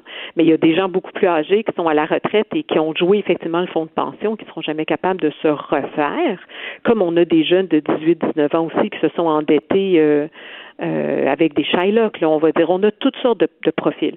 Ce qui, les, ce qui les rejoint, c'est la détresse psychologique qui est, qui est très, très, très, très présente et euh, parce que il, justement c'est pas une substance, pas une dépendance où on ingère, on boit de l'alcool ou on prend de la drogue. C'est une substance, c'est une addiction comportementale. Donc, c'est facile de vivre dans le déni puis de nier qu'on a un problème. Mais on se réveille un jour, justement. Ce qui nous réveille, c'est les conséquences. Et souvent, c'est les conséquences ah financières. On peut dépenser beaucoup, beaucoup d'argent au jeu très rapidement et c'est là la panique qui nous prend. Alors, c'est très relatif, évidemment, aux revenus de chaque individu, mais ils arrivent tous euh, normalement très endettés, très anxieux et déprimés. Anne-Elisabeth Lapointe, merci de nous avoir parlé. C'est agréable de vous interviewer. Vous avez les faits précis, les, réponses claires. Merci beaucoup d'avoir été là. Ça me fait plaisir. Au revoir. C'est le fun, question-réponse. Oui, quelqu'un qui sait, euh, exactement. 80 les euh, loteries vidéo poker. Ben, moi, je pensais que c'était bien moins que 500. Honnêtement, si tu m'avais demandé, je t'aurais dit les maisons Jean Lapointe. Disais, bon, l'alcool, on connaît les problèmes d'alcool, toxicomanie. J'aurais dit, il doit y avoir un petit, une petite section sur le site, là, tu sais, je sais pas, dans une année, il y en a à 30, 40, 50 problèmes de jeu. J'aurais jamais pensé que c'était aussi gros que 500. Donc, c'est des cas sérieux, évidemment, qui se rendent oui, là. Qui se rendent là. Ultra endettés, on dit des gens qui sont. Euh... Faut aller t'enfermer 21 jours parce que tu as un problème de jeu. C'est qu'il y a un cas. Mais ça, c'est du monde qui sont dans. Donc, on parle de machines dans, des petits bars. Euh, où les gens brûlent. au coin de la rue, euh, dans des quartiers pauvres. C'est encore ça qui est un gros C'est drôle que tu dises quartier pauvre parce que j'ai encore en tête, tu sais, dans le journalisme, là, je sais pas si cette personne-là a gagné un prix, là, mais il y a un journaliste de The Gazette. là, je remonte loin, pas à peu près, je dois remonter il y a 15, 16, 17 ans passés. Journaliste de The Gazette. Je, veux pas, je pense que c'est quand les ministères avaient sorti la carte de défavorisation pour le ministère de l'Éducation, pour trouver où sont les écoles défavorisées. Et lui, il avait pensé. Il avait fait le lien, la carte. Il avait mappé, je ne pas le mot français, mais il avait mis sur une carte les appareils de jeu, puis il avait déposé sa carte sur la carte de défavorisation à Montréal, là, Vincent, c'est une vraie honte pour la société. Là. C'est exactement. Plus c'est pauvre, plus il y a des machines. Puis toutes les. Westmount, zéro. Ville-Mont-Royal, zéro. Je le dis, c'était épouvantable à voir. là. Puis là, où c'est les, les- les- là où la défavorisation, là, que les écoles recevaient les plus gros budgets de défavorisation, là, c'était full de machines. C'est que tu veux dire. Fin de la discussion. Là. Fin de la discussion. C'est là où les gens auraient de l'argent, comme on dit, de l'argent supplémentaire, un petit peu de superflu pour jouer, puis qu'ils n'ont pas vraiment besoin, mais ils jouent pas. Puis ceux qui n'ont pas d'argent, euh, tu leur vends du rêve, puis tout ça, puis t'es- t'es- Parce que je peux te dire qu'une paye dans ces machines-là, ça part vite. Là. Je comprends. Hey! On est resté là des fois, euh, c'est une nuit de Non, temps. mais là. 20 piastres, ça passe là, comme ça. C'est en quelques minutes. Le retour de Mario Dumont, l'analyste politique le plus connu au Québec. Cube Radio. Autrement dit. Le buzz de Vincent Dessureau. Dans ton boss, Vincent, aujourd'hui, il y a un titre qui m'intrigue. Oui. La NASA ouvre la porte au capitalisme. Oui, euh, Est-ce que la NASA avait-tu déjà, aux États-Unis, la NASA, avait-tu déjà fermé les portes au capitalisme? Ben, en fait, ben, c'est que c'est, je veux dire, la NASA, c'est, gouvernemental. Ouais, à c'est une agence 100%. gouvernementale. Et euh, ils sont très, très stricts sur tout ce qui est commercial. Il n'y a rien de ça qui rentre à la NASA, donc il n'y a pas d'expérience pour des, Mais là, hier, des t'avais un compagnies. t-shirt de la NASA, là, tout le monde l'a vu sur ta photo de fête sur les réseaux sociaux. Effectivement. Ils vendent de la camelote quand même. c'est vrai, mais ça, c'est, oui, oui, oui. C'est vrai qu'il y a quelques Ouais, produits dérivés. pas Mais je veux dire, tu peux pas, euh, Coke peut pas s'acheter rien euh, sur la station spatiale. ou- OK, dans pas sens-là, des commandites. Exactement. Et aujourd'hui, ça change puisque la NASA a annoncé euh, une directive euh, bon, générale comme quoi la NASA n'allait plus passer à côté d'opportunités commerciales. Entre autres, reliées à la Station spatiale internationale qui coûte quand même 3 à 4 milliards de dollars par année à opérer. Puis ça, ça commence à être cher pour euh, la- la- l'agence qui veut mettre son budget ailleurs, entre autres pour se retourner vers la Lune et ensuite vers Mars. Alors là, ce qu'on veut si faire... une compagnie de café, par exemple Vanout ou Nabob ou peu importe, veut fournir le café à la station spatiale, on va mettre son logo quelque part puis va envoyer le café gratuit. C'est à peu près ça. Ça va être quand même très euh, structuré. D'ailleurs, ils ont, euh, euh, la NASA, nommé euh, plusieurs compagnies. On parle d'une vingtaine d'entreprises pour évaluer ce qui était possible de, de faire avec la NASA, faire des plans, entre autres, de capsules qui pourraient même être... euh, par exemple, toi, t'es Coke, là. tu décides de faire un gros stunt, puis d'envoyer une capsule sur la station spatiale, tu pourrais le faire. Tu pourrais même donc avoir ta propre capsule qui va s'arrimer à la station spatiale pour une durée limitée, euh, mais qui va pouvoir ensuite, euh, tu peux renvoyer tes propres astronautes commerciaux dans la station spatiale pour une durée limitée. là, on parle de, je pense, 21 jours le maximum, à des prix faramineux. là, donc, c'est vraiment pour des grosses compagnies, mais qui pourraient faire ça. Faire un stunt avec ça publicitaire. Exact. Ou des expériences, ou même des, euh, des films qui pourraient être intéressés de faire un tournage dans la station spatiale ou prendre des images de la planète Terre de la station spatiale. Mettons Coke pourrait faire là, le Smarties dans un Coke, mais qu'est-ce que ça fait en apesanteur? Là, tout est détruit euh, à la station. C'est pas un Smarties, c'est un. euh, c'est quoi donc? Ah, il y a une. Non, mais Il y a le. plein d'affaires qu'on peut mettre dans. Ouais, mais le du Smarties, Smart- il fait pas rien, là. C'est le truc blanc, là. J'oublie Ah, le c'est un tic-tac, ça? Non, non, c'est pas un tic-tac. Euh, le Mentos. Ah ouais? C'est ça, c'est Mentos qui, qui déclenche euh, la réaction. Mais entre autres, on pourrait nommer des, euh, des, des, euh, des fusées ou des, de la station spatiale d'une autre compagnie. là. Donc, tu pourrais avoir la fusée qui serait la fusée Coke. là. Et ça, ça pourrait être possible parce que l'argent, maintenant, on va le prendre. Par contre, je disais que ça coûtait, ça allait coûter cher. C'est vrai que ça peut tourner au cirque, par exemple. oui. Oui. Mais ça dépend, parce que ça prend quand même. Le jour où tu dis, je mets, sais pas moi, 100 millions là, euh, en pub là, pour faire un truc avec l'espace, il faut se prendre une compagnie quand même sérieuse. Ouais. Mais qui va en demander beaucoup en retour de la visibilité. C'est là que je dis que ça peut retourner au cirque. Ouais, ben c'est pour ça que ça. Est-ce que ça va intéresser tant de monde dans la mesure où la NASA le dit, ça va être super cher et très contrôlé? Entre autres, sur la station spatiale, on dit qu'on ne pourra pas envoyer en termes de, d'objets commerciaux plus de 175 kilos par an en cargo commercial. Euh, 90 heures seulement des astronautes de la NASA seront dédiées, 90 heures par année dédiées à des activités commerciales. Donc, tu peux peut-être avoir, mettons, euh, David Saint-Jacques. euh, va prendre un 30 minutes là, pour faire, euh, je sais pas, une chorégraphie. Là. Les, les apôtres euh, de la théorie de la Terre plate, eux, est-ce qu'ils pourraient se prendre une publicité quelque part? Ben oui, ben, ils pourraient monter dans la station spatiale parce qu'entre autres, les compagnies qui, qui vont envoyer des, des- des- touristes dans l'espace pourraient éventuellement aller sur la station spatiale parce que ce sera disponible. Fait que les flat earthers, les, les défenseurs de l'idée de la Terre plate, Ben, pour- Vous allez pouvoir prouver votre point là, dans quelques années. Le problème, c'est que les flat earthers, des fois, c'est pas des gens qui ont eu un grand succès commercial. Alors, c'est plus difficile à payer pour ce genre de truc-là. Ouais. Des gens du peuple, là, souvent. Ouais. Mais tu veux prouver ton point, à un moment donné, faut que tu mettes le, Ben, mettes le cash. hein? Je le sais. Entre autres, pour les coûts, là. Si t'envoies, toi, mettons, tu veux envoyer. Euh, ou Guy La Liberté veut se faire envoyer sur le bracelet, il l'a déjà fait. Euh, mettons, euh, un représentant de, de- Faire un tirage. Tu t'envoies quelqu'un sur la station spatiale. C'est, euh, en termes de coûts, là, ils en ventilent quelques-uns par jour, juste pour avoir accès au système de support de vie, là, entre autres, et la toilette. Donc, euh, on parle de v- 11 000 par jour. Ça, c'est juste pour utiliser la toilette, puis autres, quelques autres systèmes. Euh, tout Mais ce là, qui tu t'en vas te mettre dans les jambes, non? Euh, oui.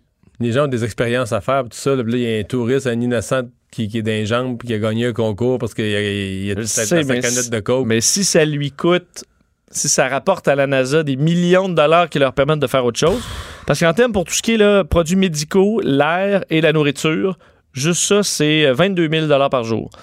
Euh, pour euh, juste pour manger, euh, boire et respirer.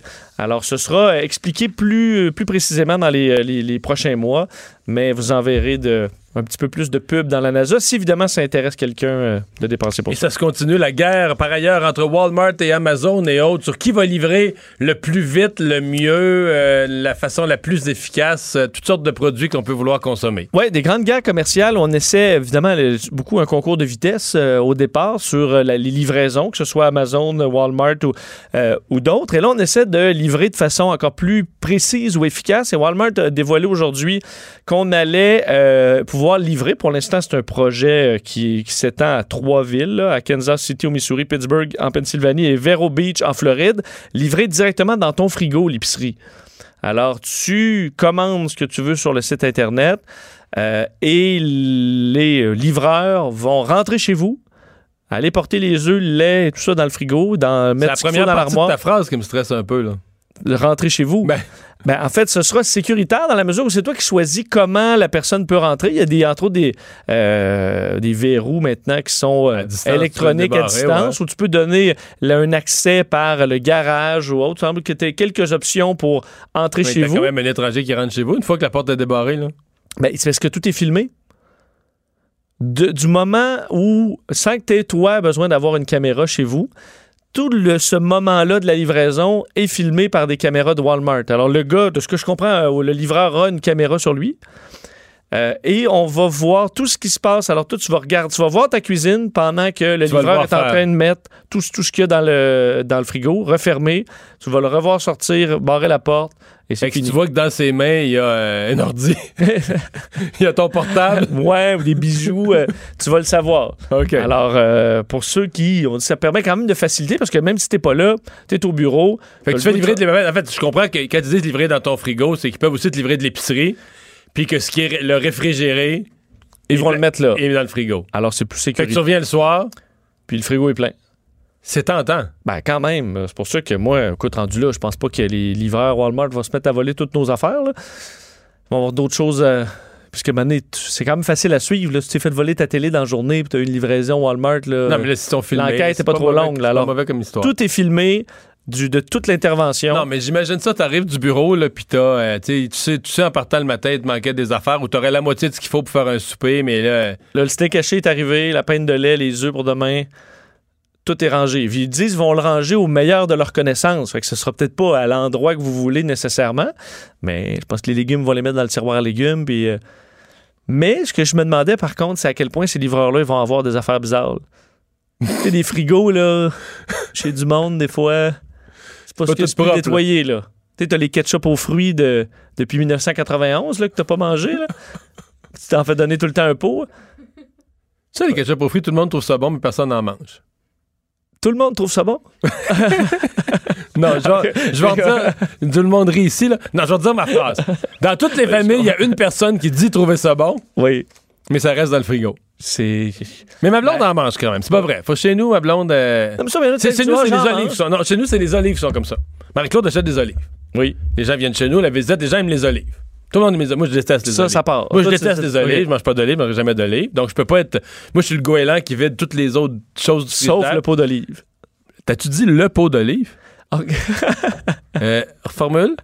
OK, vous êtes envahi par les olives. Les pots d'olive, les bols d'olive, les, les contenants d'olive en, en diagonale, en long, en large. Juste toi qui aimes pas ça, mais le frigo est plein d'olives. Mais personne mange des olives. Ben, c'est pas vrai. Quand tu viens de la visite, tu mets des olives sur la table. Des fois, ça arrive qu'une personne en prend une. Mais même les gens qui disent qu'ils aiment les olives finissent par pas manger d'olives. Non. Mais c'est vrai que tu te bourres des olives, là. T'en manges une. Mais là, mettons, Non, que- non, mettons- c'est- mettons que t'as de la visite aux deux mois, là, puis qu'ils mangent une olive, là, puis t'as 16 pots d'olives, là. Je veux dire, là, c'est en 2055 que t'arrives à... que- que- C'est en 2055 que tu vides ton frigo, là. Mais là, arrivé aux fêtes, Marie-Claude a dit Oh, j'en me reste des olives, je, je vais prendre, je prendrai prendrai pas de chance. c'est l'hiver. tu l'as compris, tu l'as je vais en compris. prendre un autre. T'as tout Puis là, compris. t'arrives, puis il y en a. Mais là, à un moment donné, tu choques, là, là, tu jettes, euh, tu jettes pour euh, 40 pièces d'olives, là, que ça doit plus être bon, c'est vieux, c'est là depuis, depuis Noé. puis Peut-être que vous n'avez pas trouvé votre sorte, là.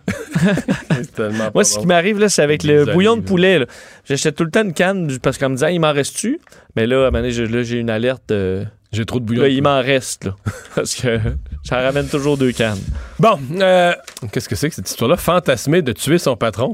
Oui, euh, j'ai trouvé cette étude, ben, fait étude, c'est une, euh, une experte en, bon, en, psy- en psychologie de l'Université de Londres, Julia Shaw, docteur Julia Shaw, qui est sortie aujourd'hui comme quoi il y a beaucoup plus de gens qu'on pense qui fantasment à l'idée d'assassiner leur patron. Euh, ce qui n'est pas mon cas, là. Je me souviens même pas. euh, Moi, bon, j'ai tellement gâté à Cube Radio, on a des bons patrons, Ben, ça se pose pas comme question, là. exact, on peut pas savoir ce que les autres vivent. mais même quand j'ai eu des mauvais patrons, Oh. je me souviens pas avoir fantasmé de les Ça assassiner. t'est arrivé? Ben, Peux-tu nous confier quelque chose en ondes? Non, mais on en a des fois aller, avec qui ça ouais, fit, d'autres avec qui ça fit moins bien. Ouais, ça nous euh, intéresse. à travers une, une- une longue carrière. Oui. Et euh, mais fantasmer de, de les tuer, je pense pas. Mais ce que dit euh, la dame, c'est que contrairement à ce qu'on pourrait penser, Que c'est mauvais? ben non, mais pas que c'est au départ, c'est qu'on dit une personne sur deux a déjà fantasmé de euh, d'assassiner son patron Ben voyons. Quelque part ou à l'autre dans sa, dans, dans sa carrière, une personne sur deux. Euh, et qu'en général, ben, dans, dans ceux qu'on veut le plus tuer, c'est les patrons et ensuite les ex-partenaires, dans les fantasmes. là. Euh, mais là, tu dis, OK, c'est un petit peu une- sombre comme, euh, comme vision. Mettons. Pardon, ce qu'elle ajoute, c'est que faut pas s'en faire. Parce qu'on ne passera pas à l'acte. Il y a des gens qui passent à l'acte, dans de très rares cas, des, dans certains cas, des psychopathes, des gens qui ont des problèmes de santé mentale ou des, des fous agressifs, mais la, le- la quasi-totalité de cette moitié de population qui fantasme à l'idée d'assassiner son patron, c'est au contraire, c'est un, une, euh, c'est un processus mental qui est positif. Ah oui? Parce que, euh, m'intéresse, de un, de s'imaginer ça, quand on, a une- quand on est fâché, de s'imaginer ces scénarios-là, ça nous fait, de un, peut-être peut-être que c'est ça qui nous empêche de passer à l'acte, parce que ça nous détend et que ça favorise l'empathie. Parce que une des choses qui fait qu'on n'aime pas quelqu'un, là, on n'est pas empathique, là, parce qu'au contraire, on veut, lui veut du mal, mais de s'imaginer dans des, les, les pires atrocités qui peuvent arriver à cette personne-là, ben là, on va se dire, ah ben là, le pauvre lui, hein. et que tu vas te sentir mieux après ce processus-là dans ta tête, euh, aussi euh, extrême soit-il, tu vas te Quand- mettre à quand- ressentir de l'empathie. Quand il y a une cinquantaine d'autres grands docteurs en psychologie qui vont avoir supporté l'étude Oui, du. Shaw, tu vas me, tu vas me revenir. Hein? Oui, OK, tu penses que c'est mince un peu? Voulu... Non, non, mais non, je trouve ça très bon, mais quand il y aura une cinquantaine d'autres Ouais. grands experts, docteurs en psychologie qui auront supporté cette thèse-là, tu nous, euh, tu le remettras dans ton buzz aussi. C'est effectivement pour pas nous une... garder informés du développement. C'est sûr que c'est pas une vaste étude, là, donné que c'est juste une docteur à l'Université de Londres, mais... euh, Mais c'est quand même une grande chercheure, là. D'une oui, grande ben, université. je- je- J'ai aucune information qui me porte à croire que non. Elle a publié ça euh, pendant le festival de sciences de Cheltenham euh, en, en Angleterre. Et euh, elle dit que les, la partie vraiment qui sont des psychopathes, qui sont dangereux, c'est 1 de, de la population et que beaucoup dans les prisons, le taux de psychopathes dans les prisons est très élevé, que souvent on on se rend pas compte que certains criminels sont dans le fond euh, des psychopathes ou des gens qui ont des... euh, qui perdent le contrôle. Le retour de Mario Dumont, le seul ancien politicien qui ne vous sortira jamais de cassette. Mario Dumont et Vincent Dessureau. Jusqu'à 17. Cube Radio. Ben ça, on dit habituellement que les gens du crime organisé s'arrangent pour, pas- pour pas avoir affaire à la police pour des niaiseries. Là. Effectivement. Ils veulent garder la police loin.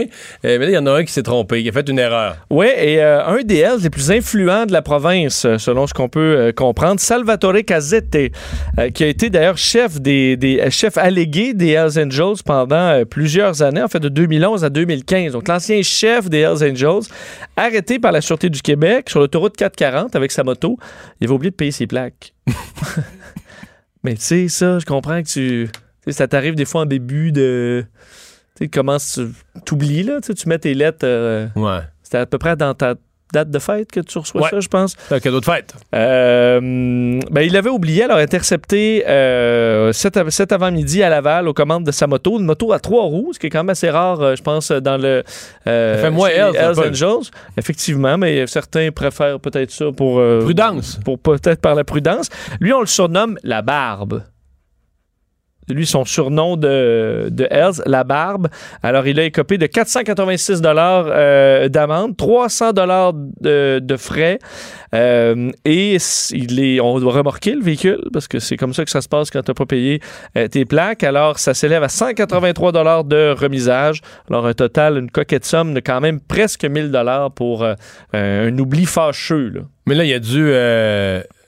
il y a dû- D'ailleurs, je vais prendre sa défense. C'est bien trop, bien trop sévère. Sérieusement, c'est ridicule. Euh, c'est- compliqué quand tu C'est-à-dire que Ouais. mets- mets-le dans l'échelle, mets-le dans l'échelle de toutes sortes de comportements routiers où tu pourrais tuer du monde et tout ça. C'est comme si pas payer le gouvernement, là, c'est plus grave que mettre la vie des Fait que enfants. rouler à 180, là, Ouais. mettons. Mets-le dans la gradation, là. Tu dis pas payer le gouvernement, ça, c'est plus grave Sauf que, que t'as pas de point d'inaptitude. là? Non, je comprends, mais quand même. En termes de facture, puis de se faire remorquer sur le champ. Mais de conséquences, là, c'est une des affaires les plus graves. Pas payer ses plaques. Parce que moi, je, je suis assez compatissant là-dessus parce que c'est vraiment mon genre, là, mais c'est de pas payer mes C'est plaques. pour ça que je te dis que c'est. C'est c'est vraiment pas mal toujours des oublis malencontreux euh, de gens qui ont payé leurs plaques toute leur vie, puis que là, euh, la lettre, effectivement, ils l'ont oubliée euh, euh, depuis longtemps. Mais donc là, lui, la police l'a pas arrêté plus que ça. Il est reparti avec son. son... Ouais, il, est repart- ben, en fait, il est reparti en taxi, sûrement, parce qu'il n'y avait pas, il avait pas il a sa appelé moto. un ami. Euh, lui, d'ailleurs, est en litige avec, un- avec Revenu Québec qui lui réclame près de 400 000 en impôts sur ses revenus illicites hom- qu'il avait Des omis de déclarer. Des activités non déclarées. Ouais, entre 89 et 96. Alors, je pense que c'est le moindre de ses soucis, ce, euh, ce 900 mais quand même, ça te, ça te gâche une- un beau vendredi avant midi ensoleillé. Il faisait si beau pour faire de la moto à toi. Ben oui, plus qu'enfin il fait beau, puis là, finalement, ça y va pas. Quand ça va mal. Euh, mais là, tu nous parles de, de- de payer ses plaques. En faisons le lien tout de suite parce que euh, il y a quelque chose qui commence à être implanté euh, en France ces jours-ci. Et j'en ai parlé ce matin à LCN parce qu'en voyant ça implanté en France, je me suis dit, et que ça, ça s'en vient chez nous. Oui, j'ai trouvé intéressant que tu en parles parce que moi-même, en voyant ça, dit, ben, ah, je suis mitigé parce que je suis pas nécessairement un grand fan des, des, des photos radars, mais les tourelles, toi, tu parlais des tourelles Mesta Fusion, euh, qui est un, un radar intelligent, ou même on dit super intelligent, euh, qui euh, est utilisé maintenant euh, dans, bon, qui est testé depuis un peu plus d'un an dans plusieurs pays, bientôt installé en France, vont remplacer, entre autres, les photoradars qui ont été endommagés par les, euh, les, les gilets jaunes. Plusieurs s'en étaient attaqués à coups de batte de baseball ou vraiment il y avait eu beaucoup de vandalisme auprès. Puis là, ceux- ceux-là vont être plus durs parce que le mot le dit, c'est des tourelles sont hauts dans les airs. C'est un poteau au sol, mais la, la machine elle-même, c'est haut dans les airs. très haut, euh, ce qui ajoute beaucoup de capacité à, cette, euh, à ce photoradar-là, entre autres la hauteur, mais surtout comment il est programmé. On va en installer au moins 2000 d'ici la fin 2019 euh, en France, tourelles de 4 mètres qui permettent, en, raison de la hauteur, de scanner jusqu'à 32 véhicules sur 8 voies de large. Tu sais, des fois, même sur la 20, là, c'était ah, je suis...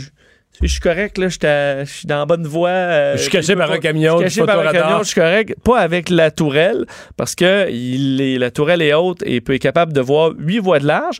Et ça s'arrête pas là. C'est qu'on fait pas seulement déclencher l'appareil lors d'un excès de vitesse ou passage sur un feu rouge, mais on rajoute plein de choses là, là Dont les plaques. C'est pour ça, pour ça que je faisais le lien parce que ça, ça peut trouver une plaque. euh, Ça scanne les plaques. Alors, tu sais si la personne a payé euh, ses plaques, tu peux envoyer des, des constats là-dedans, mais aussi sur des comportements routiers.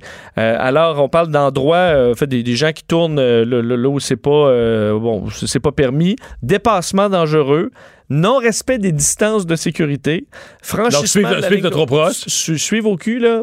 d'un radar qui prend ça en photo et qui envoie étiquette, ça, ça commence à m'intéresser. euh, Donc, tu franchissement de la détestes ligne- les gens qui, suivent de près. Oui, puis moi, je fais beaucoup de routes. je veux dire, je fais la 20 tout le temps. Donc, je suis toujours sur un, tu sais, euh, l'autoroute pas assez large là, pour le nombre de voitures qu'il y a. Donc, ça prend des gens qui ont du- un certain civisme. Puis malheureusement, il y en a beaucoup qui en manquent. Alors ça, là, le dépassement par la droite en fou, collé au cul, c'est des choses qui dérangent beaucoup plus sur des autoroutes comme la 20 que les Que de rouler à vitesse. 121, ouais. Ben ouais, exact. C'est pas ce qui n'est pas le grand problème là. De toute façon, tu peux pas rouler à 210. Il y a des voitures partout là. Donc le- la problématique dans ma tête, c'est beaucoup plus les comportements routiers. Puis ça, le policier qui est sur le bord, il voit pas ça là. En tout cas, il- je pense pas que ce soit très très surveillé. Ce que le photoradar peut faire, au point où on dit qu'il peut même vérifier le port de la ceinture Et les cellulaires à la main. et les cellulaires au volant. Et Euh, donc, vous voyez quand même la capacité assez élargie de ces, de ces photoradars. Euh, alors, Mais en même temps, c'est une machine qui peut distribuer là, dans une journée des quantités de contraventions ahurissantes. là. oui, effectivement. Puis au même automobiliste, deux, deux puis Ben, trois contraventions dans en la fait, même. Si tu regardes comme faut, il va te trouver de quoi, là. Rendu là. Il vérifie chaque aspect. Euh, mais sur certains comportements, sur les qui seraient problématiques au Québec, si on veut pas juste en faire une, une machine à billets, ce qui va peut-être être le cas, mais si on veut travailler sur certains comportements qui sont Mais- difficilement ouais. contrôlables par des policiers, ben là, je dis ça, c'est intéressant. Mais es-tu d'accord avec moi que nos ministres, notre ministère des Transports va voir ça, nos ministres des Transports vont voir ça.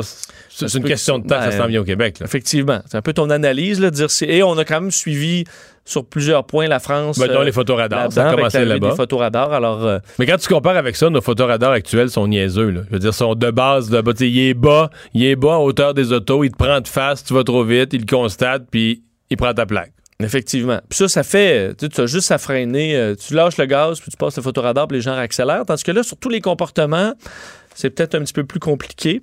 Alors, euh, à suivre. à surveiller. Euh, et finalement, on va se parler euh, de ces Québécois qui, euh, à cette date-ci, se demandent où vont-ils aller en vacances. Ce qui est à la hausse, c'est de rester chez soi, ben, de, rester, de rester dans le Québec. Absolument. Euh, près de 6 Québécois sur 10 veulent passer leurs vacances au Québec cette année. Euh, des taux plus élevés quand même qu'à l'habitude, selon le sondage qui, a lieu à tous les, à tous les ans par, par le CA Québec. Euh, 74% des... euh, en fait, parmi les 74% de Québécois qui veulent prendre leurs vacances donc cet été, 44% d'entre eux ont indiqué qu'ils voyageront au Québec. C'est 9% de plus euh, que l'été euh, 2018. Ça, c'est ceux qui vont les prendre passer l'été. Donc, c'est 6 sur 10 pendant l'été. Ceux qui prennent après 44% Euh, Les Québécois vont euh, en majorité dans la capitale nationale pour les régions euh, gagnantes, Gaspésie, Île-de-la-Madeleine et Saguenay-Lac-Saint-Jean, euh, qui sont euh, les- les régions de choix. Les raisons, euh, faiblesse du dollar canadien par rapport au dollar Ben, Ce qui est américain? beaucoup en baisse, c'est le, Maine. là. C'est la côte est américaine. En fait, le Maine, même un petit peu plus au sud. Là, Ben, en fait, on parle seulement de 10% des sondés qui veulent aller aux États-Unis cette année. Il faut dire que ça, le dollar n'est pas avantageux, le prix de l'essence est mais, cher. mais dans ce 10 %-là, dans ce groupe-là qui ont décidé euh, que les États-Unis seraient leur destination, euh, New York, ce que j'ai vu dans les, les- les- chiffres et les explications du CA, c'est que New York a dépassé, par exemple, le Maine, la côte est américaine. là. Donc, on va plus, on va plus aller en ville à New York que se prendre un petit aller à la plage. euh, qui était, Orchard puis Ogunquit, c'était les, les destinations. Pas qu'il y a, plus- il y a encore des gens qui y vont, mais c'est en baisse, en forte baisse même. Euh, Maine, New Jersey, New Hampshire sont en baisse. Euh, euh, tu l'as dit, d'autres en- endroits qui gagnent en popularité. New York, mais aussi l'Ontario, qui est en hausse chez les Québécois. L'Europe aussi, légère augmentation. Euh, depuis euh, 2015, si on se remonte, 9% des Québécois qui euh, prévoient visiter euh, l'Europe cet été. La destination euh, prisée chez les 18 à 24 ans, un jeune sur cinq qui songe à s'en aller en Europe. Alors les jeunes vont croire qu'ils ont quand même certains moyens. Euh, parce qu'il n'y a pas toutes les familles qui peuvent Je pensais se- pas que tu allais me parler d'argent. Chez les jeunes, je pensais que tu allais me parler d'environnement. les gaz à effet de serre. C'est sûr que, tu vois, c'est la, c'est la génération qui, qui va en faire le plus en vacances. Parce que c'est eux qui vont le plus en Europe. euh, Oui, mais ils ont, tous, pour ils ont vous. tous voté. On nous dit qu'ils ont tous voté Québec solidaire là, parce qu'ils voulaient. ben, pas tous, mais il y en a qui ont voté et qui vont y aller pareil. là. Tu sais Ben, qu'il y a un spécialiste du comportement électoral qui me disait il plein de caractéristiques. Il qu'on a vraiment exagéré, les médias ont exagéré à dire que les jeunes ont voté Québec solidaire. là. que les jeunes ont voté Québec solidaire. D'abord, euh, beaucoup plus, euh, c'est vraiment un phénomène de ville, beaucoup plus que de région. Euh, de un. De deux, que... En fait, chez les jeunes de moins de 30 ans, il y a toute une série de caractéristiques. Euh, travail, travaille pas, là. Si tu classes, tu sépares les jeunes entre ceux qui travaillent et ceux qui travaillent pas, euh, c'est radical, là. Je veux dire que les jeunes qui travaillent pas, qui sont étudiants, peu importe la raison qu'ils travaillent pas, c'est ma- massivement voté plus Québec solidaire. Dès qu'ils travaillent, un peu moins. Ben, en fait, ce que je te dirais aussi, c'est que beaucoup, avoir plein de solidaires en Europe cet été. Là. Penseux? Oui. Mais là. C'est que ça leur permet de s'inspirer, puis ensuite de le- les motiver davantage dans le combat. Je comprends. Euh, au- autre nouvelle, le- mode de scrutin euh, qui est revenu dans l'actualité aujourd'hui par un sondage démontrant que les Québécois sont, d'accord avec l'idée générale, mais là, il y a euh, la ministre Sonia Lebel qui a dû répondre à ça.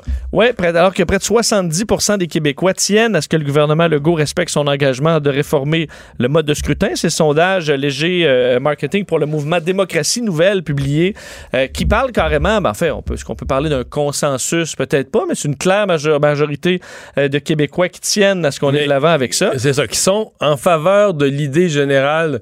Parce que si tu leur soumettais aux mêmes Québécois un modèle précis en disant là, on fait ça, puis on enlève des comtés en région, puis là, whoops, Ça risque de baisser. ben, mettons, en Colombie-Britannique, tu avais ce genre de chiffre-là. 70, 70 des gens étaient pour un- une réforme. Puis quand t'en proposais une, en référendum, t'allais pas chercher 50% deux fois. C'est peut-être le même parcours qu'on va faire chez nous. Je sais pas. Je sais pas. Euh, Peut-être pas mais- non plus. Je sais pas. C'est Sonia Lebel qui, est- qui a ce dossier-là en main, puis elle disait que le sondage était un autre indicateur du consensus qu'eux affirment depuis le début euh, et qu'on a besoin pour avancer. Donc, le consensus est confirmé. On va consulter la population euh, cet été. On sait qu'on avait parlé d'anxiété chez certains euh, politiciens euh, de la CAQ euh, reliés à ce changement-là qui pourrait défavoriser certaines personnes. Euh, et ce, ce dont on parle moins euh, au niveau de la CAQ, c'est euh, le respect du, euh, disons, de l'échéancier. Là. On Ouais. disait qu'aux prochaines élections, ça allait être réglé. Mais là, euh, clairement, Sonia Lebel dit qu'il y aura une réforme de fait. Les gens vont voter différemment, mais. Écoute, Mais ce là, sera mais un là, jour. tu comprends que la CAQ, il y a deux enjeux dans le caucus. Un, cette, cette promesse-là a été prise. La CAQ, il y a beaucoup de gens qui sont embarqués tard, là, des candidats qui ont été recrutés là, en cours d'été passé, dans, les six mois avant les élections. La CAQ, là, c'était plus euh, François Legault, son entourage, des gens plus politisés, plus intellectuels qui avaient embarqué Québec solidaire, puis le PQ dit oui, oui, oui, on promet ça, le changement du mode de scrutin.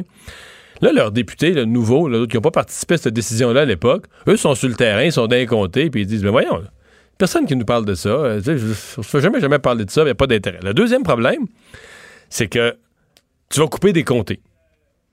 Tu vas couper beaucoup de comtés. Oui. Si t'es Québec solidaire, toi, t'as 10 comtés, c'est pas pire, tu pourras en recouper. Mais si t'es, la, la CAQ, présentement, a 75 comtés, là. C'est-à-dire qu'autour de la table, il y a au moins 20-25 personnes qui perdraient leur comté, qui perdraient... À la prochaine élection, t'es sûr qu'il y en a 20-25 qui perdent leur job. Mais ça peut arriver au même avec les listes. Ah, ils Il peuvent se remettre, ils peuvent, tu peux aller les remettre sur la liste. Mais tu sais, Est-ce que tu peux privilégier quand ces gens-là? quand t'es député d'une circonscription, puis que t'as déjà cette circonscription, puis je te dis je te l'enlève. Puis que là, tu as des chances d'être sur la liste. Ouais. Enthousiasme modéré, disons. Ouais, mais pour certains qui passaient pas, admettons, dans leur coin, ben là, Ah, bah sur la liste, Ça peut ouvrir des ça portes. peut être intéressant aussi. Euh, D'ailleurs, Québec solidaire, euh, Gabriel Nadeau-Dubois a demandé aujourd'hui à, à François Legault de tenir bon face à ce qu'il a appelé des députés carriéristes qui mettent leur job et leur siège avant la démocratie. D'ailleurs, il a fait un genre de best-of aujourd'hui. Il est quand même habile, euh, Gabriel Nadeau-Dubois, de citations euh, de François Legault, rappelant l'importance Ah, ben, du mode de scrutin et tout ça. Euh, et euh, ben, il a rappelé, François Legault, que c'était le temps d'aller de l'avant. Mais M. Legault dit toujours qu'il va aller euh, de l'avant. Le retour de Mario Dumont. Pour nous rejoindre en studio, Studio à commercial cube.radio. Appelez ou textez 187 Cube Radio. 1877 827 2346. Il y a une vidéo euh, qui a vraiment euh, lancé toute une discussion à l'Université du Québec en Outaouais, euh, Vincent, où on a dit, entre autres, aux employés qu'il faudrait... éviter un certain nombre de vêtements là, aux employés, mais surtout aux enseignants, là, ceux qui se présentent devant les groupes. Oui, en utilisant des expressions, euh, ben, faut, moi, qui ont fait réagir le personnel enseignant de l'Université du Québec en Outaouais, qui devrait éviter, entre autres, de s'habiller en mode week-end ou en mode séduction. Euh, je vais vous faire entendre un extrait de cette euh, vidéo qui est assez controversée aujourd'hui tous les vêtements qui coulent du mode séduction. Donc, un décolleté plongeant, la bretelle spaghetti, euh, les pantalons trop taille basse, la mini-jupe.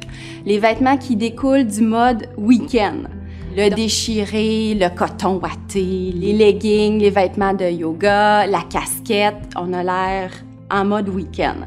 Donc, on exige des étudiants qu'ils ne L'explication du mode week-end et du mode séduction. Donc, on devrait éviter en classe. Et on va en parler euh, tout de suite. Euh, Marie-Josée Bourget est présidente du syndicat des chargés de cours de l'Université du Québec en Outaouais. Bonjour. Bonjour. Qu'est-ce qui vous heurte dans tout ça? Euh, c'est exactement ce que vous avez eu comme euh, comme extrait. Euh, nous, comme professionnels, on veut pas nous, nous qu'on nous dicte comment on doit s'habiller et on est vraiment étonnés parce que jamais on a eu de de demande de l'université, à savoir qu'on aurait eu des personnes de notre groupe qui auraient eu euh, porté des vêtements déplacés ou autres, et on arrive avec euh, cette, cette vidéo-là. Euh. Mais est-ce que ça dicte ou ça suggère? Est-ce que c'est un règlement appliqué au personnel ou on vous a juste fait entendre une vidéo de comme ça de quelqu'un qui fait ses suggestions? Euh, bon, effectivement, on, on, nous a pas dit que c'était une règle absolue, mais on est quand même euh, très déçus de cette euh, façon de, de, procéder là, Nous, on ne dit pas non plus à nos étudiants comment s'habiller. C'est vraiment bizarre qu'on nous demande à nous d'avoir des tenues. donc, on n'a pas entendu dans la vidéo que vous avez, dans l'extrait que vous avez présenté, mais on parle aussi des souliers à talons hauts pour les dames qu'il fallait qu'il faudrait qu'elles emportent, qu'elles emportent. Ah oui, on suggère le soulier à talons haut. Oui, oui. C'est étonnant, ça. Et pas de. Euh, les bouts fermés également. Donc, euh, pas de, sandales. Euh. Pourquoi, comment la direction explique pourquoi on, a fait, on a présenté cette vidéo-là, dans quel contexte?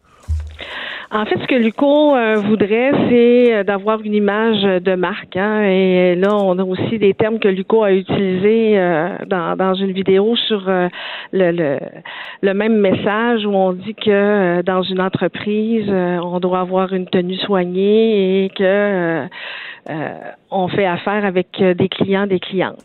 Donc, euh, bien sûr, nous, ça aussi, ces termes-là, on n'est pas du tout d'accord. Une université, c'est pas une entreprise, et nos étudiants et étudiantes ne sont pas des clients, mais bien plutôt des partenaires. Hein. Quand on est en situation d'enseignement, eux, ils ont un bout de chemin à faire, et nous aussi. Hein. C'est pas seulement à nous de donner du, contenu. Les étudiants doivent travailler. Là, on voudrait pas se faire dire par un étudiant ben, moi, je peux pas, je mérite pas cette note-là puisque j'ai payé pour mon cours. Hmm. Mais au niveau du contenu, ce qu'on a entendu, le mode séduction, le mode week-end, je comprends qu'il faut toujours faire attention à ce qu'on impose aux femmes, ce qu'on impose aux hommes, il faut être cohérent. Mais est-ce que, par exemple, euh, les décolletés plongeants, est-ce que, est que les, profs portent ça en général? Est-ce que c'est bienvenu? Est-ce que c'est un problème? Est-ce que de, le dire, si personne n'en porte, de le dire, c'est juste un, ça peut être vu comme une recommandation de, de gros bon sens? Ben, de gros bon sens, oui et non. Est-ce qu'on est obligé de, de, de, mentionner ça à des femmes qu'il faut pas qu'elles euh, s'habillent de, de, telle ou telle autre façon? Parce qu'il n'y a pas, il y a pas de commentaires vraiment sur euh, la façon de se vêtir des hommes. ah non, ok, ça c'est un problème. Ah, c'est juste les ah, femmes. Ouais. Ben, ce qu'on dit pour les hommes, c'est pas de chemise avec des fleurs et euh, des ceintures. pas de chemise avec des fleurs? ouais, ben c'est ça. J'en ai une chemise avec des fleurs, moi, puis très belle. Oui, c'est ça, mais style la fin de semaine, là, parce qu'on nous. On OK, c'est dans le week-end, ça, là. Ah, c'est ça. Mais en même temps, vous êtes, on, s'entend que ça s'adresse pas justement à des étudiants, mais à des professeurs d'université, donc des gens qui, quand même, ont, euh, disons, sont parmi les plus intelligents de notre société. C'est peut-être qu'on pourrait le, on pourrait les viser comme ça. Alors, de se faire dire que, ouais, euh, vos bretelles, euh, c'est un peu infantilisant. Ah, c'est sûr, mais euh, bon, même si les gens ont un certain niveau de scolarité, là, ça fait pas en, en, sorte qu'ils sont plus intelligents que le reste de la société. Là, chacun, il y a plusieurs types d'intelligence, mais euh, le, le, le, effectivement, nous, on n'a jamais eu de problème sur la façon de nous vêtir. Jamais on nous a fait de commentaires. Et c'est, c'est oui, c'est effectivement choquant là. Mais en même Euh, temps, en même temps, il n'y a pas de, il y a pas de nouveau règlement, il n'y a pas de nouvelle loi, il n'y a pas de menace de congédiement. Ce n'est qu'une vidéo qui a choqué, mais pour l'instant, elle est sans conséquence. Puis mais à la limite, même si quelqu'un arrivait demain, euh, demain c'est samedi, mais lundi habillé, habillé, arrivait habillé, pardon, tout le contraire de ce qui est dans la vidéo, il n'y aurait pas nécessairement de sanction. Euh, Je crois pas qu'on arriverait à la sanction, mais euh, nous, on est quand même heureux de savoir que Luco a retiré cette vidéo-là de, de son site et on ose croire qu'elle elle croit qu'elle a fait un faux pas dans, dans, dans cette façon de procéder. Mais à suivre, merci beaucoup d'avoir été là. Marie-Josée Bourget, présidente du syndicat des chargés de cours de l'Université du Québec en Outaouais. Merci beaucoup, Au M. Dumont. Entre autres, Vincent. Oui. Pour les hommes, là. Oui. Qu'est-ce que j'ai fait? Mais il aurait pu parler de la camisole. Ben, c'est vrai, mais. Qu'est-ce que tu penses de la camisole? Je déteste, la je déteste Ouais. les camisoles. Moi, je trouve ça beau pour un gars. Ah oui? Jusqu'à 6 ans. Ah! Mais il y a eu une mode, ça a peut-être été de retour dans les dernières années, là, le camisole, pas euh, camisole de grand-papa, mais euh, qui est plus stimé. Moi, je n'embarque Mm. pas, c'est peut-être parce que j'ai pas des, disons, des bras pour euh, Mm. porter ça fièrement, mais je suis pas vraiment pas un fan. Mm. Mais tu vois, on en a pas parlé dans la vidéo parce qu'il faut croire qu'on se dit que les profs d'université euh, le savent, qu'il faut pas. Mais mais pas tu en camisole. équitable envers les hommes et les femmes, faut que tu, faut que tu nommes toutes les choses pour chacun. là. Mais, c'est vrai que tu dis, je trouve à des profs d'université, là, dire euh, petit, euh, petite vidéo, euh, comment s'habiller, comme on le ferait avec des étudiants du secondaire. J'aurais pu, euh, pu en sauter une. Le retour de Mario Dumont. Joignez-vous à la discussion. Appelez ou textez 187 Cube Radio. 1877 827 2346. Normand Lester est là, on parle d'affaires internationales et nos deux premiers sujets. Aujourd'hui, on commence en mer, Normand. Salut. Euh, euh, comment interpréter ce qui s'est passé aujourd'hui entre un- deux bateaux de, de- de guerre, ni plus ni moins, euh, américains et russes, euh, qui sont passés très, très proches l'un de l'autre? Oui, et, et ils étaient. à peu- les Américains disent 50 pieds et les Russes disent 150 pieds l'un de l'autre. D'ailleurs, vous allez sans images- doute sur voir. les images, Ben oui. plus proche que 150. Oui, là. vous allez voir euh, les images à la télévision. Alors, et- ben, on le sait, il y a eu au cours euh, l'année dernière, ra- euh, rappelez-vous, il y a des bateaux de guerre américains qui ont frappé des pétroliers et tout ça dans cette même région-là du monde. Donc, apparemment, euh, la mer des Philippines et la mer euh, euh, de Chine méridionale, là, c'est, je veux dire, c'est très achalandé. C'est une, là, il faisait une des beau. grandes voies. Il faisait beau, tout ça. Alors, qui a voulu provoquer l'autre?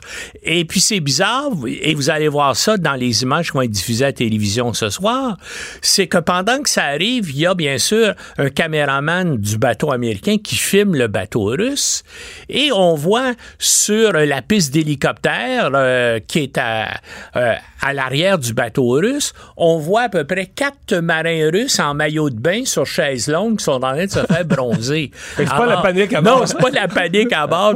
attention, alerte générale euh, à vos postes de combat. Alors, c'est bizarre. Est-ce qu'il y a quelqu'un qui était dans l'une, dans un côté ou de l'autre? Mais qu'est-ce qu'ils font là, l'un et l'autre, là, dans, dans le Pacifique Sud, près de, Ben, près de la premièrement, Chine? ben, ben, les Américains sont présents sur toutes les mers du monde et en particulier dans les mers proches euh, de la Chine et proches de la Russie. hein. Ils sont partout. Qu'ils ont des bateaux de guerre qui se promènent comme ça, Ben oui, ben, écoute, ils ont 12 porte-avions. Les 12 plus gros porte-avions du monde, c'est 12 porte-avions américains. Euh, hein, c'est, euh, Ça vient avec une armada. ben oui, ben ça vient. Chaque, chaque porte-avions est accompagné de sous-marins, de croiseurs, de destroyers lance-missiles. Là, on, on parle d'une quinzaine de bateaux. Et puis, ben c'est c'est pour ça que les Américains dépensent plus de 600 milliards de dollars par année sur leurs dépenses militaires. Et sur ça, euh, les dépenses navales euh, sont une grande. Mais qu'est-ce qui s'est passé là? Parce que c'est arrivé, comme je vous dis, il y a un an, euh, il y a des gens à bord d'un bateau américain tout à coup qui étaient distraits, puis ils ont rentré dans un pétrolier. Vous, je ne sais pas si vous vous rappelez de l'incident. Oui. Alors, est-ce que c'est la même chose? Moi, j'aurais tendance parce que personne n'a intérêt là, à ce qu'il y ait une provocation puis on rentre les uns dans les autres, puis je vois pas pourquoi Déclencher, les Russes... déclencher la Troisième Guerre Ben mondiale oui. avec un accident c'était pas euh, certains comparaient ça à un, un Tepa game, là, genre le premier qui se tasse, puis là les deux s'en allaient dans, le même, dans la même direction, puis euh, Mais ça comme je dis, convergeait. surtout ce qui est bizarre, c'est les marins russes qui est en train de se faire bronzer à l'arrière euh, du bateau. euh, Puis qui se sont même pas levés au moment non, de la. non, ils sont même pas levés. Ouais. Ils regardaient un peu le bateau américain et c'est tout. Euh, attaque de pétroliers euh, dans le dans le Golfe, ça continue là, de. de Ben, il y a eu un rapport là, qui a été euh, préparé à la fois par l'Arabie saoudite, les Émirats arabes unis et la Norvège. Chacun avait des bateaux qui ont été parmi les quatre bateaux qui ont été attaqués. Puis ils disent que c'est, ça a été le fait d'un, adversaire étatique. Donc, Ouais, parce que là, un- ouais, reportons-nous. Une des questions qui se posait, c'est est-ce que c'est l'Iran ou est-ce que c'est des Iraniens quelconques d'un petit groupe non contrôlé par personne, d'un petit groupe? Mais euh, eux autres disent que leur enquête, mais ils n'ont pas voulu mentionner personne, puis ils n'ont pas dévoilé de preuves. C'est ça qui est embêtant. Ils ont juste dit qu'il y a sans doute euh, un acteur étatique qui était derrière l'attaque. Maintenant, donc, pourquoi? donc ça, ça veut dire plus l'Iran, L'Iran. qu'un petit groupe terroriste. Ben, c'est là. ça, c'est ça. Mais est-ce que moi, en tout cas, je me- j'avais dit aussi peut-être qui a intérêt à provoquer une guerre entre les États-Unis et l'Iran? Il y a Al-Qaïda puis l'État islamique euh, qui ont aussi des moyens assez importants. On l'a vu, ils ont attaqué le World Trade Center en 2001, donc ils ont des capacités opérationnelles. Mais là-dedans, ce qui est étrange, et c'est dans ce rapport-là, c'est que ils ont déterminé que c'est des mines magnétiques qui avaient été mis par des plongeurs de combat et tout avait été étudié et ça avait été mis à peu près sur la ligne de flottaison et dans un endroit Donc, ils ont mis où des on mines pouvait- magnétiques oui, sur, sur le bateau, le sur le bateau, mais ils l'ont mis juste près de la ligne de flottaison pour pas que ça cause le bateau, pour pas que le bateau coule. Puis ça a été mis dans des endroits sur les bateaux où c'était sûr qu'il n'y avait pas de marins dans ce coin-là. Donc, on a voulu faire peur, on n'a pas voulu tuer personne et même les, euh, les gens qui ont analysé, les spécialistes ont dit, ils ont même choisi l'endroit pour mettre la mine magnétique afin qu'il n'y ait pas du mazout qui fuit, puis que ça, fait- que ça, que ça crée un problème de pollution euh, euh, maritime. Donc, c'est quelqu'un qui semble avoir voulu faire de la provocation sans, Sans tuer conséquence, personne, ça. sans conséquence. Et qui pourrait faire ça dans la, dans la région? C'est ça qui est bizarre. En tout cas, le mystère est toujours là. Euh, Normand, le dossier Mexique et États-Unis, euh, c'est loin, c'est loin d'être terminé. Ben la là, ça déclaration des tarifs, parce que là, on est, on, quoi, on veut déclarer l'urgence? Ben oui, on va décliner. Non, mais cet après-midi même, parce que Trump s'en revient d'Europe actuellement, il a tweeté à bord euh, de Air Force One, là, y en a disant... il a le temps de réfléchir en Oui, avion, là. ben, En disant, il y a bonne, euh, il y a bonne confiance que ça se règle avant euh, lundi. Ben, il le faut, là, hein, parce que c'est lundi que les 5 premiers pourcents euh, des tarifs euh, s'appliquent là, sur euh, les produits Mais ça a mexicains. marché, là. Les Mexicains, les. Mexicains ont annoncé des mesures, Oui, mais ont, pas oui, arrêté, mais ont arrêté des les Américains en veulent plus. Ce que les Mexicains ont accepté de faire, c'est de déployer 6 000 militaires le long de la frontière avec le Guatemala afin, bien sûr, d'empêcher les Guatémaltèques de se précipiter, de passer à travers la frontière C'est la mexicaine frontière pour se rendre aux. États-Unis, c'est ça. Mais il y a ces trois, ben, il y a le Guatemala, mais il y a le Honduras et le, et le Salvador aussi. Ces gens-là passent à travers le Guatemala pour se rendre au Mexique. Maintenant, est-ce que ça va endiguer complètement le problème? Ben, ça va probablement le diminuer. Mais les Américains demandaient d'autres mesures à ces gens-là. Et là, c'est toujours en train de se négocier. Puis il semble que euh, ça, ça a été communiqué à Trump et ça, ça ne le satisfait pas, ces 6 000 militaires-là. Il veut en avoir plus. Mais en tout cas, il faut que ça Mais se règle confiant- rapidement. il est confiant Oui, d'avoir quelque chose Il a, il a envoyé un tweet en disant qu'il est confiant. Puis nous, ça a des conséquences parce que l'accord Mexique-Canada-États-Unis est actuellement devant le Congrès qui va bientôt se prononcer là-dessus. Alors, si tout à coup il y a une guerre des tarifs qui commence avec le Mexique, bien sûr, euh, cet accord-là avec le Canada et le Mexique, ça va complètement tomber à l'eau. Il n'y aura pas. Et, et donc, pour nous, ça, va- ça va avoir des répercussions économiques négatives aussi, là, si jamais ils ne réussissent pas à s'entendre d'ici lundi. Euh, quelque chose à dire sur euh, le jour J en Normandie, la façon dont ça a été célébré? Parce que M. Trump a plutôt bien fait ça quand même pendant toutes ces oui, journées. vous avez vu. Ben, euh, quand il a, envoyé, ben, il a continué à envoyer des tweets, il a continué à accorder des entrevues à Fox News où il insultait ses Ouais, ennemis. mais sur place? Mais sur place, il lisait des textes tout le temps. Je sais pas si vous avez vu, il était toujours devant un, un- un espèce de livre noir, là, puis il lisait son texte. Mélania, il avait dit là, je suis avec toi, tu, tu lis tes textes, puis tu niaises pas. Mais, mais dans le fond, lui, ce qu'il voulait, c'est la pompe, le prestige d'être reçu au palais de Buckingham avec la reine d'Angleterre, de participer à un souper de gala extraordinaire avec tout. euh, Mais ça, il a aimé euh, ça terriblement, ben être, oui, être ben reçu ça. par la famille royale. Ben oui, c'était pour ça. Puis dans le fond, il s'est rien négocié là-dedans. Et c'est sûr qu'il fallait aussi commémorer euh, l'anniversaire du débarquement de Normandie. Et ça, donc, mais euh, tout ça, dans le fond, c'était des images vidéo pour augmenter le prestige de Trump vis-à-vis, bien sûr, ses partisans aux États-Unis. Parce que c'était rien d'autre, c'est des photos up, hein, comme on dit en anglais. Il n'y avait rien d'autre. Mais pendant ce temps-là, il y avait des choses importantes qui se passaient à Moscou parce que Vladimir Poutine recevait le président Xi chinois et là, eux autres ont négocié des choses importantes au niveau économique, par exemple. Eux n'étaient pas des symboles. Non, eux n'étaient pas des symboles. Et puis, ils ont, et par exemple, euh, euh, Poutine a dit que les relations entre la Russie et la Chine sont à leur zénith. Jamais elles n'ont été, ont été aussi bonnes. Et puis, Xi a parlé de Poutine comme son meilleur ami.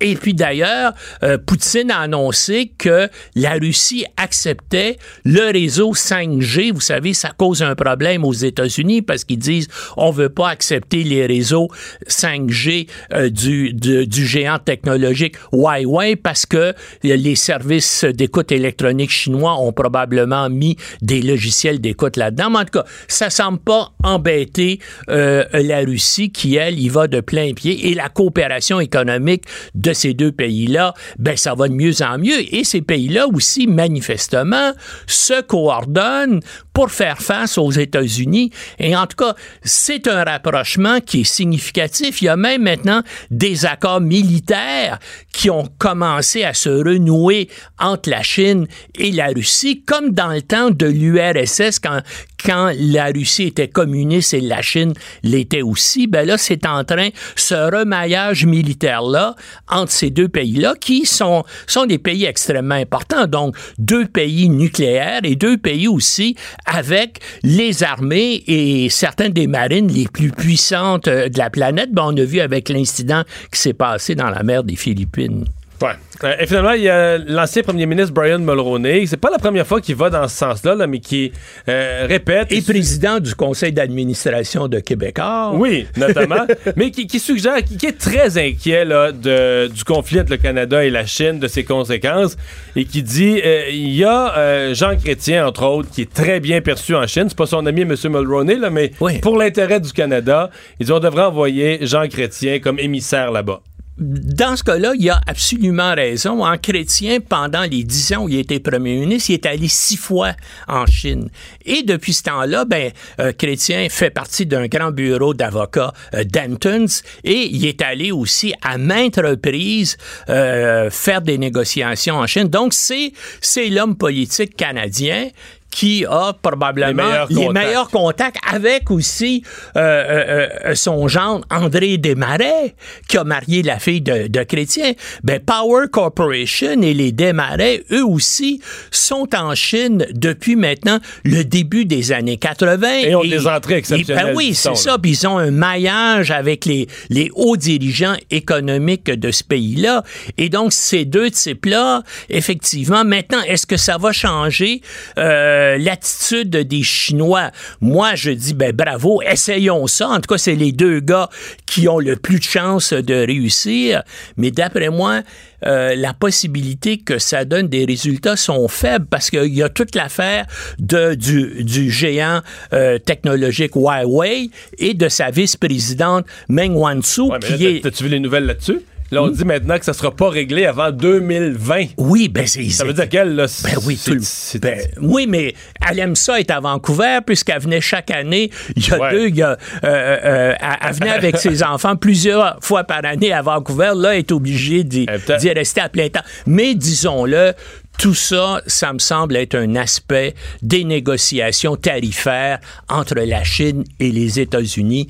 Et si jamais il y avait un accord, d'ailleurs, euh, Trump lui-même a laissé entendre à deux reprises là que euh, euh, tout ce qu'il avait décrété contre Huawei, ça pourrait disparaître si on s'entendait avec Pékin. Mais c'est pas dis- sûr mais que tu dis les globalement, s'il y avait une entente commerciale États-Unis-Chine, tout le reste, incluant les problèmes canadiens, ça pourrait se déstresser Ben, un en tout peu. cas, euh, probablement qu'ils décideraient d'abandonner leur demande d'extradition de Huawei, trouveraient un prétexte quelconque. Et ça calmerait, puis, bien sûr, euh, ça calmerait les tensions avec Monsieur, euh, le Monsieur Canada. Trudeau, Monsieur Trudeau serait content. Oui, oui. Mais en tout cas- soulagé. Ben, en tout cas, c'est une bonne idée d'envoyer euh, André Desmarais et puis euh, Jean Chrétien s'ils acceptent de le faire, mais pour l'instant, ils n'ont pas, ils ont pas réagi. hein. Mais je pense pas que ça leur a été. C'est juste Justin Trudeau, juste le premier ministre du Canada qui pourrait leur donner un mandat Ben d'émissaire. ben oui, c'est ça. ben on va le voir parce que le G8 qui va avoir lieu bientôt, il est prévu que Trudeau rencontre le président Xi à cette occasion-là. Alors,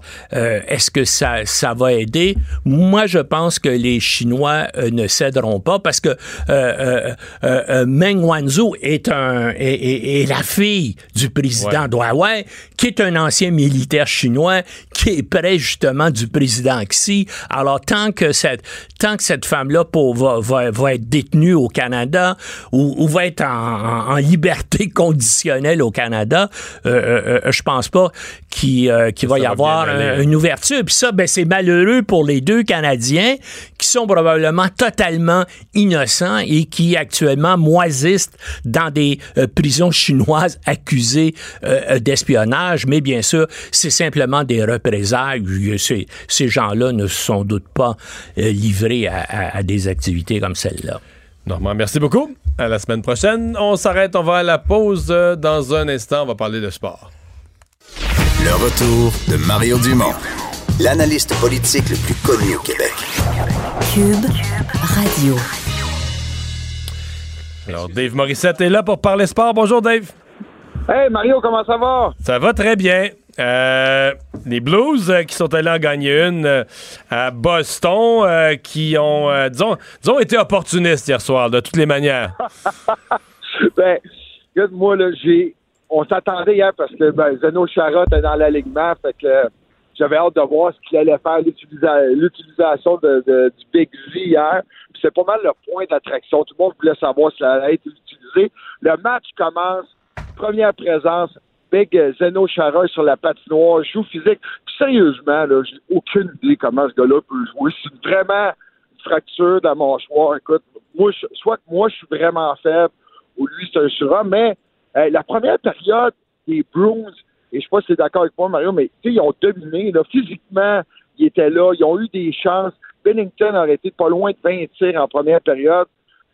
Puis bon, on a une chance de marquer du côté, une bonne présence. À débuté deuxième période, échappé de Tarasenko, rate le filet. Après ça, le, le- le but d'O'Reilly avec le, travail derrière le filet. Mais il y a eu une confusion entre McAvoy et Chara. 1-0, 2-0. Ben là, le deuxième but, tu veux sûrement en parler. Ouais, mais le but de le but du Québécois David Savard, qui n'avait pas sa meilleure soirée, hein? Non, mais, mais et, et- et c'est ça. Non, mais euh, tu sais, ça a été un but controversé parce Ouais. que bon, euh, c'est la fameuse pénalité qui n'a pas qui a pas été appelée sur. La- la- l'hypo- L'hypothèse, c'est que euh, le, le- le joueur des, des Blues euh, essayait avec son bâton d'aller jouer la rondelle et accidentellement a fait trébucher à Cherry. Ouais, mais c'est ça l'hypothèse, là. Ouais, mais Mario, c'est pas ça, c'est pas ça une pénalité, sérieusement. Tu sais, c'est- ça, c'est que accidentellement tu fais tomber quelqu'un, mais c'est un deux minutes. Parce que, tu sais, après, après la saga à Vegas, la, fameuse pénalité qui a coûté la, la série à Vegas, après la passe de la main contre San Jose, hier, ça a été la pénalité qui a été non appelée, ça a mené au, but de David Perron, mais euh, tu sais, c'est- c'est Ouais, parce Achary est un peu assommé, c'est pas relevé tout de suite, et que là, on a joué pendant quelques secondes, un peu comme à 5 contre 4. Ouais, mais lui, il reste à terre. Lui, OK, je- je sais pas jusqu'à quel point il est blessé, parce qu'il n'est pas revenu, mais Cherry reste à terre. Peut-être que lui le regrette aujourd'hui, mais tu sais, c'est- c'était une pénalité. Là. Et moi, j'étais à côté, là. Notre boot là-bas. Ah non, c'était une pénalité. Il n'y a pas de doute que c'était une pénalité, mais c'est parce que il y, en, il y en a des pénalités dans un match, des pénalités pas appelées, il y en a quelques-unes. On va dire Ouais, celle-là ouais, était grosse, là, grosse, grosse, grosse. Celle-là, celle-là, c'est un peu ridicule. Mais tout ça pour dire, c'est que c'est plate. Après le match, j'aurais aimé ça parler de la performance des Blues, comme tu l'as dit, ont été, qui ont été opportunistes. Mais c'est un peu ça. C'est un peu de la façon que la série été. Les Blues ont été opportunistes sur l'avantage numérique. Hier, on se rappelle la victoire de 7-2 où ils n'ont marqué 4. Bon, la grosse, hier, la première question euh, à l'entraîneur Bruce Cassidy puis aux joueurs, Patrice Bergeron, c'était est-ce que tu crois que la sortie de Craig Berube a affecté l'arbitrage? Parce que depuis ce moment-là, ben, on n'appelle pas toutes les pénalités. On, on- on est, euh, on est un peu plus euh, permissif sur la patinoire. Et euh, Bruce Cassidy a dit ouais, moi je pense que oui. Fait que là, le message est lancé, mais en même temps, ils ont eu cinq avantages numériques, n'ont pas marqué, puis c'est le pain et le beurre des Bruins de Boston. Mais euh, puis tu sais, c'est quoi? Ben, c'est pourquoi je pense que, Vin- est-ce que Vincent est là aussi. Oui, là? oui, oui, oui. Je suis là. Je pensais qu'il était encore en vacances. Ben non. Mais, euh, Ah, mais, mais euh, j'ai- trop fatigué les Bruins. Ils ont sorti fort.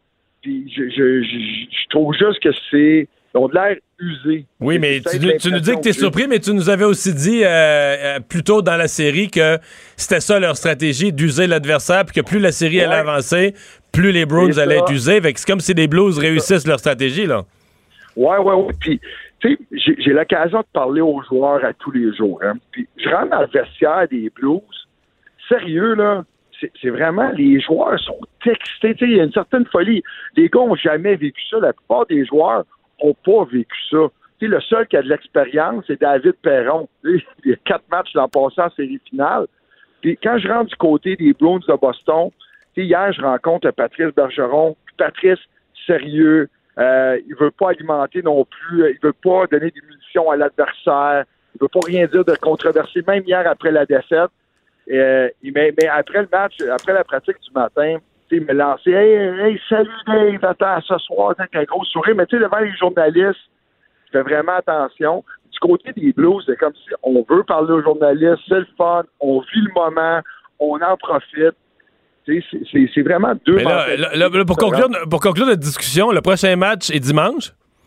Oui. Et comme on dit, euh, la coupe is in the building, là. À Saint-Louis, à Saint non, non, mais pour vrai, la coupe est dans le building Ben oui. à Saint-Louis dimanche. Ouais. L'atmosphère, euh, ça va être quelque chose dans un, dans un building, dans une équipe, une ville qui a jamais gagné la Coupe Stanley. Oui, non, mais c'est fou. Puis il y a comme une folie, une frénésie à Saint-Louis. Puis, tu sais, je vais être très honnête. là. Je veux pas vous dire que la ville est hockey, là. Je- ça serait de mentir. Je me suis promené, là, puis là-bas, je, je passe beaucoup de temps avec Patrick Lalime, puis moi, j'aime ça visiter quand je suis en ville, puis on s'est promené en trottinette pas mal. La ville est pas hockey. La ville est pas mal plus baseball qu'hockey, mais quand tu arrives à l'amphithéâtre, te dire une affaire, les gens connaissent leur équipe, connaissent le hockey, c'est fou. Il y a de l'atmosphère. Juste les entendre chanter, euh, je me rappelle plus de la tune, là, c'est... euh, C'est Gloria, Laura Branigan? Gloria, j'avais, hey, j'avais ça, Carolina. Gloria, on l'a assez chanté. Dès qu'il y a une victoire, ils chantent ça. Ouais, ouais, ouais, exactement. Ben, on va, tout. Mais euh, ouais, c'est assez fou comme atmosphère. Puis, Ben, les gens pleuraient dans les gradins l'autre jour. J'ai Ah j'ai ouais. jamais vu ça. Hein? Mais s'ils si, s'ils gagnent, d'après moi, ils vont chanter Gloria sur un moyen temps dimanche soir. Bon week-end, salut Dave. Hey, merci les gars, bon week-end. Bye. Euh, Vincent, euh, un accident d'avion là, dans l'est du Québec. En fait, je pense que c'est arrivé sur le territoire du Nouveau-Brunswick. Exact, un avion d'une compagnie de Rivière-du-Loup, euh, une école de pilotage de Rivière-du-Loup, Aviation MH, euh, un avion euh, de, de- de Beechcraft là, qui s'est écrasé euh, ce midi à près d'un aéroport, un petit aéroport à Drummond au Nouveau-Brunswick. Euh, selon ce qu'on a comme, comme information, le pilote a été transporté à l'hôpital, traité des blessures à la tête, euh, notamment l'avion qui appartient donc à cette, à cette école-là. Est-ce que ce sont, est-ce que c'est un étudiant pilote? Est-ce que c'est quelqu'un de la compagnie? Parce qu'Aviation MH, entre autres, un pilote acrobatique euh, qui, qui fait des spectacles à, à certains endroits. Alors, euh, c'est des gens qui sont arrivés sur, à ce moment-là et qui ont retrouvé... Donc, il n'y a pas de décès à rapporter pour Pas de l'instant. décès. Un Un, un- seul blessé, euh, blessure grave à la tête. Alors, euh, Transport Canada et le Bureau de la sécurité dans les transports qui euh, font, euh, font enquête sur ce dossier. Mais pour les gens qui connaissent moins la géographie de ce qui est mon coin, c'est à côté, là. C'est ça, c'est C'est-à-dire près. à Rivière-du-Loup, Edmundston, au Nouveau-Brunswick, t'as à 65 minutes de route, à peu près 1h05. Là. En avion, t'es- en c'est avion, très- c'est en avion, c'est 20, 25 minutes, là, c'est à C'est- côté. C'est très rapide. Alors, euh, euh, triste histoire. Et euh, sur une note plus euh, positive, euh, il fait beau. Et la bonne nouvelle, c'est que ça va rester beau dans les prochains C'est jours. quoi la météo précise jusqu'à dimanche, si on prend Mon- lundi? ben, si on prend Montréal, là, demain, 22 soleil. Dimanche, soleil, 27. Cube Radio.